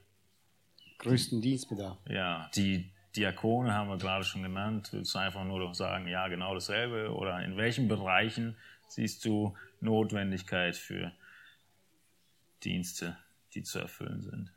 Also wahrscheinlich der große Mangel ist äh, momentan in der Gemeinde der Diakonendienst. Das ist tatsächlich so, das kann ich nur bestätigen. Ja, wir haben viele Dienste und wir merken immer wieder, wie viel Zeit äh, wir da investieren müssen, um das abzudecken. Das Vielleicht ganz praktisch innerhalb dieser diakonischen Arbeit. Was würde das bedeuten? Äh, Gebäudemanagement, Buchhaltung, äh, was für organisatorische, diakonische Aufgaben würdest ja, du morgen abgeben, wenn heute äh, jemand kommt, der sagt, ich will was machen? Gebäudemanagement ist das ein großer Aspekt, ähm, aber auch viele andere Sachen, die äh, mit Menschen zu tun haben. Menschen, die Hilfe brauchen, ja. Äh, was für sich ganz praktisch Umzug organisieren für eine Person aus der Gemeinde, die gerade Hilfe braucht und äh, vieles mehr. Also wirklich ganz einfache Aufgaben, aber uns fehlen Menschen, die diese Aufgaben übernehmen können und es ganz praktisch tun können. Gut. Neben denen noch Ergänzung? auch von den anderen? Welche Dienstbereiche? Also ich würde einfach sagen, überall. Also sei es Kinderarbeit, sei es Küche, sei es äh, im, also in, in, in Putzdienst, in, also in jedem Bereich ähm, ist Musik, ja genau, habe ich vergessen. Also, äh, also in jedem Bereich also können mehrere Hände gebraucht werden. Gut, das heißt, man kann tatsächlich äh, überlegen, was man gerne mag und da helfen. Nicht unbedingt nur, wo eine Lücke ist. Gut. Schön. Ja, in dem Zusammenhang ist vielleicht äh, eine passende Frage. Ähm, nee, ich schiebe noch einen dazwischen. Äh, Matthias wollte antworten auf Alex, du wolltest sie übersetzen. Frage. Die, ja. Äh, ich übersetze, Matthias antwortet. Ähm hier war eine Frage in russischer Sprache. Ich lese das erstmal in russischer Sprache. Почему животные здесь с нами на земле, хотя Бог проклял только человека? Он завещал нам э, рожать в муках и добывать пищу э, потом и кровью. Но на самом деле у животных то же самое, хотя они не согрешили как человек. Also wieso, ich werde ganz kurz, äh, äh, wieso sind äh, die Tiere sind hier auf, äh, wieso sind die Tiere hier auf dieser Erde, ähm, obwohl Gott nur Menschen äh, verflucht hat. Äh, also Menschen müssen Leid erfahren, nicht die Tiere, sie haben doch nicht gesündigt. Du hast sicherlich am ersten Abend 1. Mo äh, 1. Mose 1, Vers 26 gelesen, oder? Äh, 27 war nicht da, aber ähm, da steht, und Gott sprach, lasst uns Menschen machen nach unserem Bild, uns ähnlich, die sollen herrschen. Und, und hört ihr zu, was kommt. Über die Fische im Meer, über die Vögel des Himmels, über das Vieh, über, das ganze er über die ganze Erde, über die ganze Erde, auch über alles Gewürm, das auf der Erde kriecht. Und Gott schuf den Menschen in seinem Bilde. Das heißt, ähm, ähm, der Mensch, in dem Fall Adam, hatte die, die rep repräsentierte oder hatte die Leitungsfunktion über die ganze Erde. Und in dem Moment, als Adam fiel, fiel alles, was unter seiner Leitung, was ihm anvertraut war, seiner Leitung anvertraut war. Und es zieht sich durch in jedem Bereich. Also nur ein Beispiel, ein anderes Beispiel zu nennen ist Satan. Ähm, als Satan fiel, fielen alle, die unter seinem Herrschaftskommando waren. Äh, wir können davon ausgehen, ich denke, wahrscheinlich Offenbarung 12 würde sagen, es ist ein Drittel der Engelwesen, ähm, die, die Satan in die Rebellion folgten, weil sie seinem Kommando unterstellt werden. Ähm, das trifft äh, auf, auf, auf jede Leiterschaftsstruktur hin. Das heißt, dort, wo Leiterschaft ähm, da ist und diese sündigt, schlecht ausgeübt wird, wird alles, was der Leiterschaft anbefohlen ist, rennt genauso gegen die Wand. Und in dem Fall sind die Tiere in Mitleidenschaft gezogen worden, weil Adam gesündigt hat, ähm, weil Adam die Verantwortung gegeben wurde, für die Erde, tatsächlich die Erde zu regieren, gut zu verwalten, so wie Gott regiert hat. Und deswegen sind alle Tiere, die ganze, die ganze Erde äh, in, mitgefallen. Ja, und in Römer 8 heißt es sogar, dass sie sich sehnen nach dem Tag äh, der Versöhnung, die ganze Schöpfung. Gut, danke. Dann die Frage wieder äh, stärker zur Gemeinde. Was ist das Ziel mit unseren zwei Gottesdiensten? Wollen wir eine Gemeinde werden? Wer soll antworten? Ihr dürft äh, das loswerfen. Also, ähm, wir sind eine Gemeinde, das ja, äh, will ich sagen. Ähm, wir haben es noch nie anders gesehen, dass wir zwei Gemeinden. Ähm, wieso wir den zweiten, den russischen Gottesdienst haben, ähm, vielleicht ist es die Frage. Es ist uns wichtig. Äh, wichtig, weil wir die Not sehen. Ähm, sind viele Menschen, die immer noch zu dem russischen Gottesdienst äh, kommen und die äh, das Evangelium oder die Predigt in russischer Sprache äh, hören wollen, ähm, sind unsere Geschwister, die zu der Gemeinde gehören, die vielleicht Schwierigkeiten mit der Sprache haben. Aber auch Menschen, die wir immer wieder einladen, viele Gäste, die immer noch im Gottesdienst sind. Wir freuen uns, wir freuen uns darüber und äh, das ist der Grund, wieso wir den russischen Gottesdienst haben. Vor einigen Monaten haben wir sogar Gedanken gemacht, ob wir einen Hauskreis in arabischer Sprache beginnen würden. Also und wieso wir uns diese Gedanken gemacht haben, weil wir äh, die Not gesehen haben. Wir haben Menschen gesehen, die aus äh, dieser arabischen Welt gekommen sind und die äh, zum Gottesdienst gekommen sind und die Sprache nicht verstanden haben. Und wir haben uns Gedanken gemacht, äh, was machen wir? Wie können wir diese Menschen erreichen? Wir müssen das Evangelium, die Predigt ähm, oder wir müssen auf ihrer Sprache predigen, damit sie es auch verstehen. Bis jetzt ist es noch nicht dazu gekommen, ähm, aber wir beten weiterhin dafür, für die Menschen, äh, für ähm, diese äh, Diener oder äh, Menschen, die diesen Menschen auch dienen können in ihrer Sprache. Und äh, das ist der Grund, wieso wir eigentlich das machen. Ergänzung.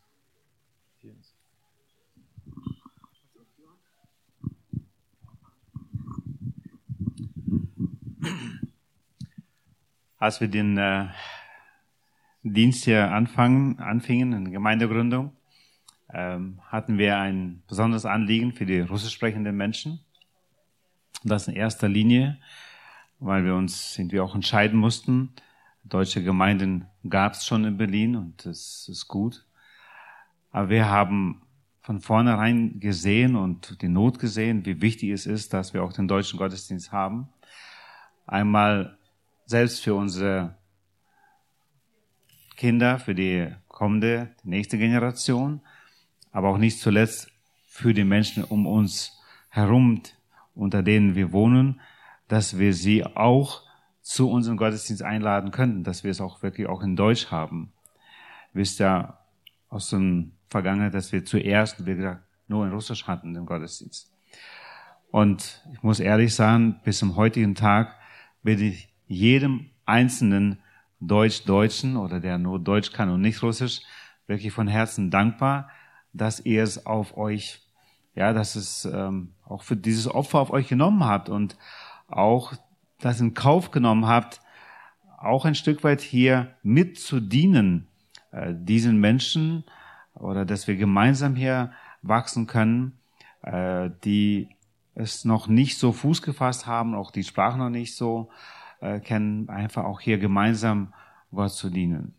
Ähm, es ist mir persönlich sehr bewusst, dass es euch nicht einfach fällt, oft, gerade wenn wir im Wissen, dass ihr es nicht versteht, einfach so weiter Russisch sprechen und euch einfach so an der Seite stehen lassen. Und das spricht nicht wirklich von Aufmerksamkeit und wirklich achten und lieben. Und da hoffe ich, dass wir es weiter, Zukunft weiter mehr lernen, einfach ganz bewusst mehr da achten drauf. Aber es ist nicht jedes Mal böse gemeint. Äh, man denkt gar nicht oft daran, dass der Nächste steht neben mir und er versteht gar nichts. Und ähm, auch da hoffe ich, dass wir uns an, in Liebe einander auch äh, ne, daran erinnern, dass ich jetzt wirklich gar nichts verstehe. Äh, mir geht es im Moment immer noch so beim Englischen, wenn wir viele Geschwister unter uns haben aus dem Ausland, ich liebe sie auch, und wenn sie einfach Englisch miteinander reden und ich stehe daneben und nur einzelne Worte äh, verstehe, manchmal weiß ich, warum es jetzt gerade geht, kann ich das erahnen, aber es tut nicht immer gut und ich bin dann jedes Mal dankbar, wenn diese Amerikaner oder andere Geschwister doch versuchen, lieber an einem schlechten äh, Deutsch, aber es doch Deutsch zu sagen, damit ich doch wenigstens etwas verstehe.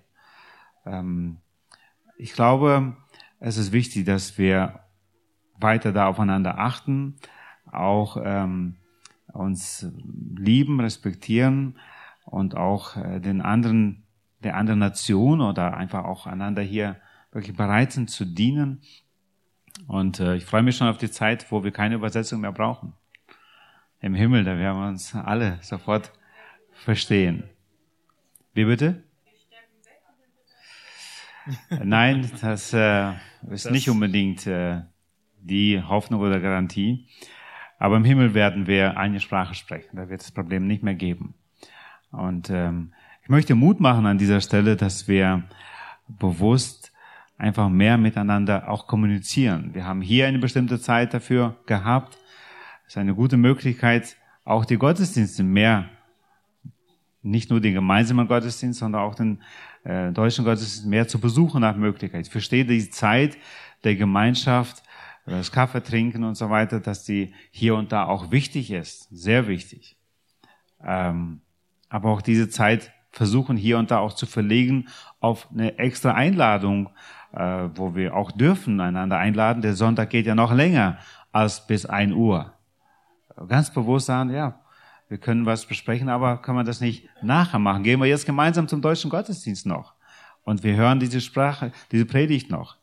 Also ich hatte zu seiner Zeit, dachte ich, ähm, ich komme nicht zurecht, wenn ich nur einen Gottesdienst am Sonntag erlebe. Ich kriege Zuckungen, ne? Entzugserscheinungen. Entzugserscheinungen, ja. Ähm, es ist so schön, wenn man mehr unter Gottes Wort ist. Ähm, auch wenn ich nur einen ganz kleinen Teil verstehe. Und ich bin Vorbild für meine Kinder, meine Enkelkinder, wie sehr ich es darauf achte, dass ich mit Gemeinschaft unter äh, Gottes Kinder bin, auch wenn ich nur ganz wenig verstehe. Ich ermutige selbst mit meinem, mit meiner Gegenwart, ermutige andere dabei zu sein. Ich habe Vorbildfunktion. Und das Mittagessen kann auch noch warten. Ich muss nicht unbedingt um ein Uhr schon oder um 12 Uhr schon Mittagessen, wenn der russische Gottesdienst um 11 schon Schluss ist oder sogar vorher. Muss ich nicht. Ich kann das den Tag so planen und ich möchte uns ermutigen. Einfach aus, ähm, ich möchte äh, meinen anderen Geschwister auch dienen. Ich möchte auch von ihnen erfahren, wir sind in einer Gemeinde, was ist ihr Herzschlag? Wo haben sie gerade nötig? Da müssen wir Gemeinschaft haben. Also ich möchte uns da nur Mut machen. Und wie gesagt, ich bin dankbar, für das, dass wir heute noch eine Gemeinde sind.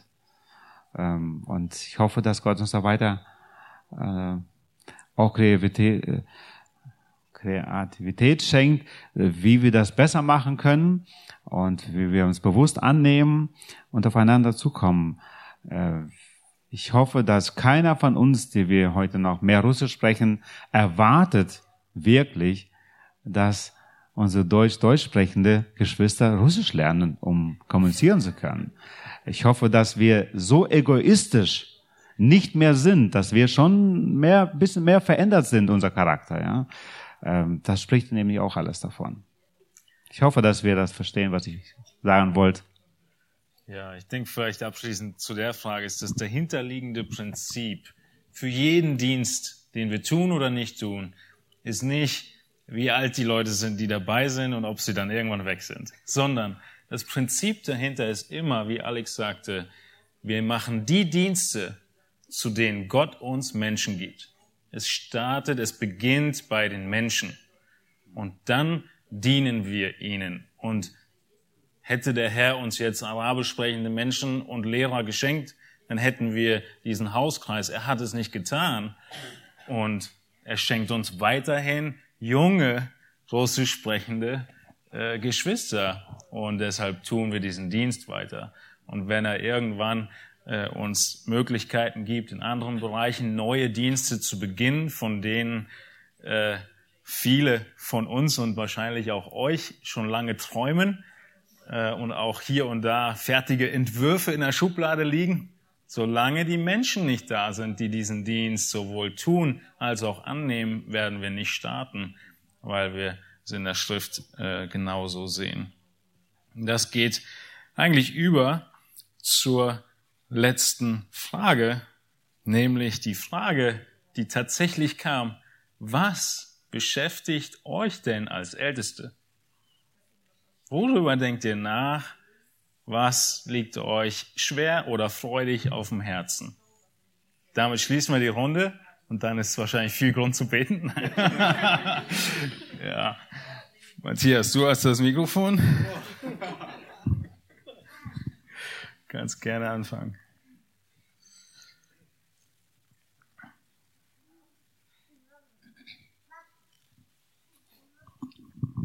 Es ist natürlich, ähm, es ist unser großes Anliegen. Ähm, Gott hat uns diesen Dienst anvertraut, äh, Menschen anvertraut und wir haben eine große Verantwortung, die jeder von uns sieht, ähm, wie wichtig das ist, äh, so dass wir es auch gut tun können. Und ähm, es ist unser Wunsch, ähm, wir haben diese Tage über Charakterveränderung gesprochen. Es ist unser Wunsch, dass Menschen, die heute in der Gemeinde sind, wirklich durch Gottes Wort verändert werden. Dass sie wirklich ähm, das tun, was Gott von ihnen erwartet. Dass sie äh, sein Willen tun, dass sie auch zu äh, seiner Ehre leben. Und natürlich, wenn das vorhanden ist, ähm, wird das andere auch äh, da sein wir werden ein Zeugnis sein. Wir werden ein großes Zeugnis in dieser Welt sein. Ähm, wir werden ähm, das tun, wofür wir äh, als Gemeinde berufen sind, äh, Licht in dieser Welt. Wir können diese Menschen gewinnen, die heute in der Finsternis sind. Und äh, das wollen wir tun. Ähm, wir brauchen eure Unterstützung. Jeder von uns äh, ist nur ein Mensch und äh, wir sind begrenzt. Wir sind genauso Sünder und äh, auch da brauchen wir immer wieder äh, euer Gebet äh, für uns und wir sind wirklich äh, euch dankbar für jede Unterstützung und auch für das Gebet, das wir wirklich nötig haben. Ein paar Sachen. Ähm, ich denke, eine der ersten ähm, Fragen, die also mir zumindest äh, und uns allen auf äh, uns sehr beschäftigt ist. Äh, ich fange hinten an die, ähm, und arbeite mich ein bisschen vor der Dringlichkeit. Die eine Frage ist, ähm, wie können wir jeden einzelnen, jedes einzelne Mitglied in unserer Gemeinde ähm, weiter nach vorne bringen und im Glauben, dass es im Glauben weiter wächst. Und äh, wir haben unterschiedliche Kleingruppen in der Gemeinde und äh, äh, mein, mein größtes Anliegen ist immer noch, ähm, und äh, dass jedes Mitglied, jedes Gemeindemitglied tatsächlich in einem Hauskreis ist. Einfach weil im Hauskreis ähm, die eine Kleingruppe da ist, wo, wo, wo wir voneinander den Nöten wissen, wo wir voneinander füreinander beten, wo wir uns Zeit nehmen für Gemeinschaft. Ähm, selbst wenn wir nur beim Abendessen uns äh, irgendwie unterhalten, es, es fördert die Einheit, es fördert das, was Paulus in ähm, Galater 6, Vers 1 schreibt, dass einer die Last des anderen trägt. Und äh, das, ist, das ist mir ein großes Anliegen. Und ähm, manchmal habe ich fast den Eindruck, ähm, manche wollen nicht so recht sich helfen lassen. Ähm, und äh, äh, das ist was, was, was mich äh, ein bisschen, oder wo ich manchmal denke, wie kann man manchen helfen, ähm, hier voranzugehen, die, die die Notwendigkeit nicht sehen, die vielleicht nicht wollen oder ja, das ist der eine Aspekt. Der andere Aspekt war die Frage, die wir vorhin hatten, ähm, gerade in Bezug auf, ich meine, wir haben, wir sind schon eine besondere Konstellation unserer Gemeinde, ähm, äh, Deutsch, ähm, Russisch. Ähm, wir hatten jetzt im, im, deutschen Teil hatten wir schon einige ähm, äh, herbe Verluste oder ähm, äh, Herausforderungen jetzt, äh, vor allem im letzten Jahr. Und ähm, ähm, momentan ähm, denke ich, ähm, ist es mir ein großes Anliegen, ähm, dass, äh, dass es, dass, äh, wie soll man es formulieren, der Ball wieder ins, ins Rollen kommt und äh, also wieder richtig rollt. Und äh, das ist, äh, also wir sind uns bewusst, dass die Herausforderung da ist und dass noch nicht alles rund läuft. Ähm, aber äh, ich bin guter Zuversicht und äh, ermutigt, äh, dass Gott seine Gemeinde baut, dass Gott weiter wägt und äh, damit zum dritten Punkt kommt.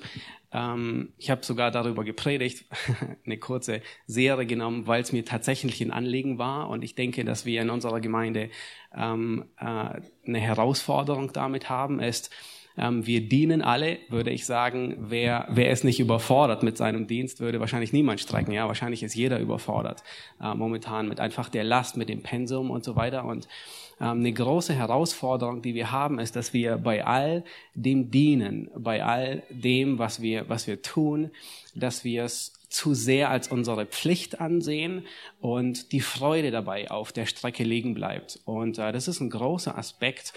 Ähm, und ich hatte, ich hatte über äh, drei Serien in 1. Korinther 13 darüber gepredigt, weil ähm, nicht weil es dran war, sondern weil es mir wirklich ein Anliegen war. Und ich denke, wir ähm, als Gemeinde auch da eine Notwendigkeit da haben. Und Paulus macht es sehr deutlich, dass ähm, wenn wir so aufopferungsdienen, wie wir nur können, und es nicht in Liebe tun, dann ist der ganze Dienst eine klingende Schelle. Dann ist alles hoffnungs-, also sinnlos.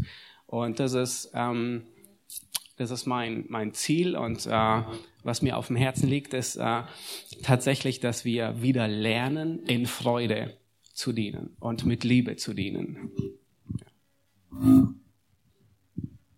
Ich schließe mich dem an.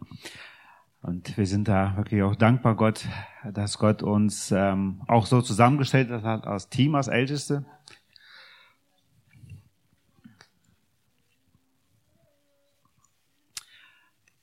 Danke für euer Gebet an dieser Stelle. Ähm, wir haben die Herausforderung. Ich kenne persönlich das Geschenk, wenn Gott Gnade schenkt, dass die Kinder gläubig sind und man als Familie Gott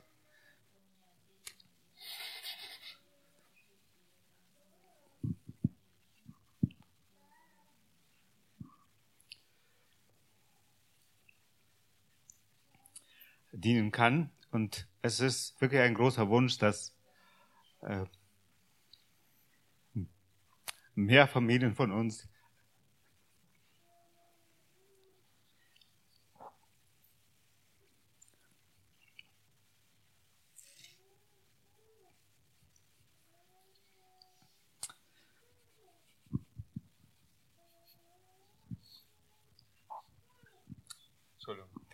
dieses Geschenk einfach erleben können. Und dafür wollen wir weiter bewusst füreinander beten, dass Gott uns diese Gnade schenkt. Ich denke, zu dem, was Johann gerade sagte, ist es das, was der Kern dieses Herzensanliegens ist die Stärkung der Familien und die Stärkung da der Rolle der Männer als Leiter und der Rolle der Frauen eine, ein großer Aspekt ist, äh, den wir uns wünschen. Ich möchte hinzufügen, dass wir äh, zu dem, was Matthias sagte, wir suchen danach, jeden Einzelnen voranzubringen in ihrem Weg mit dem Herrn. Das tun wir, indem wir ungefähr alle sechs Monate über jeden von euch kurz sprechen. Wir gehen durch die ganze Gemeindeliste durch. Das tun wir, indem wir für jeden von euch beten. Und das tun wir, indem wir dann durch das versuchen, Acht zu haben. Und in diesen Gesprächen und in diesen Gebeten gibt es sehr viel Lobpreis.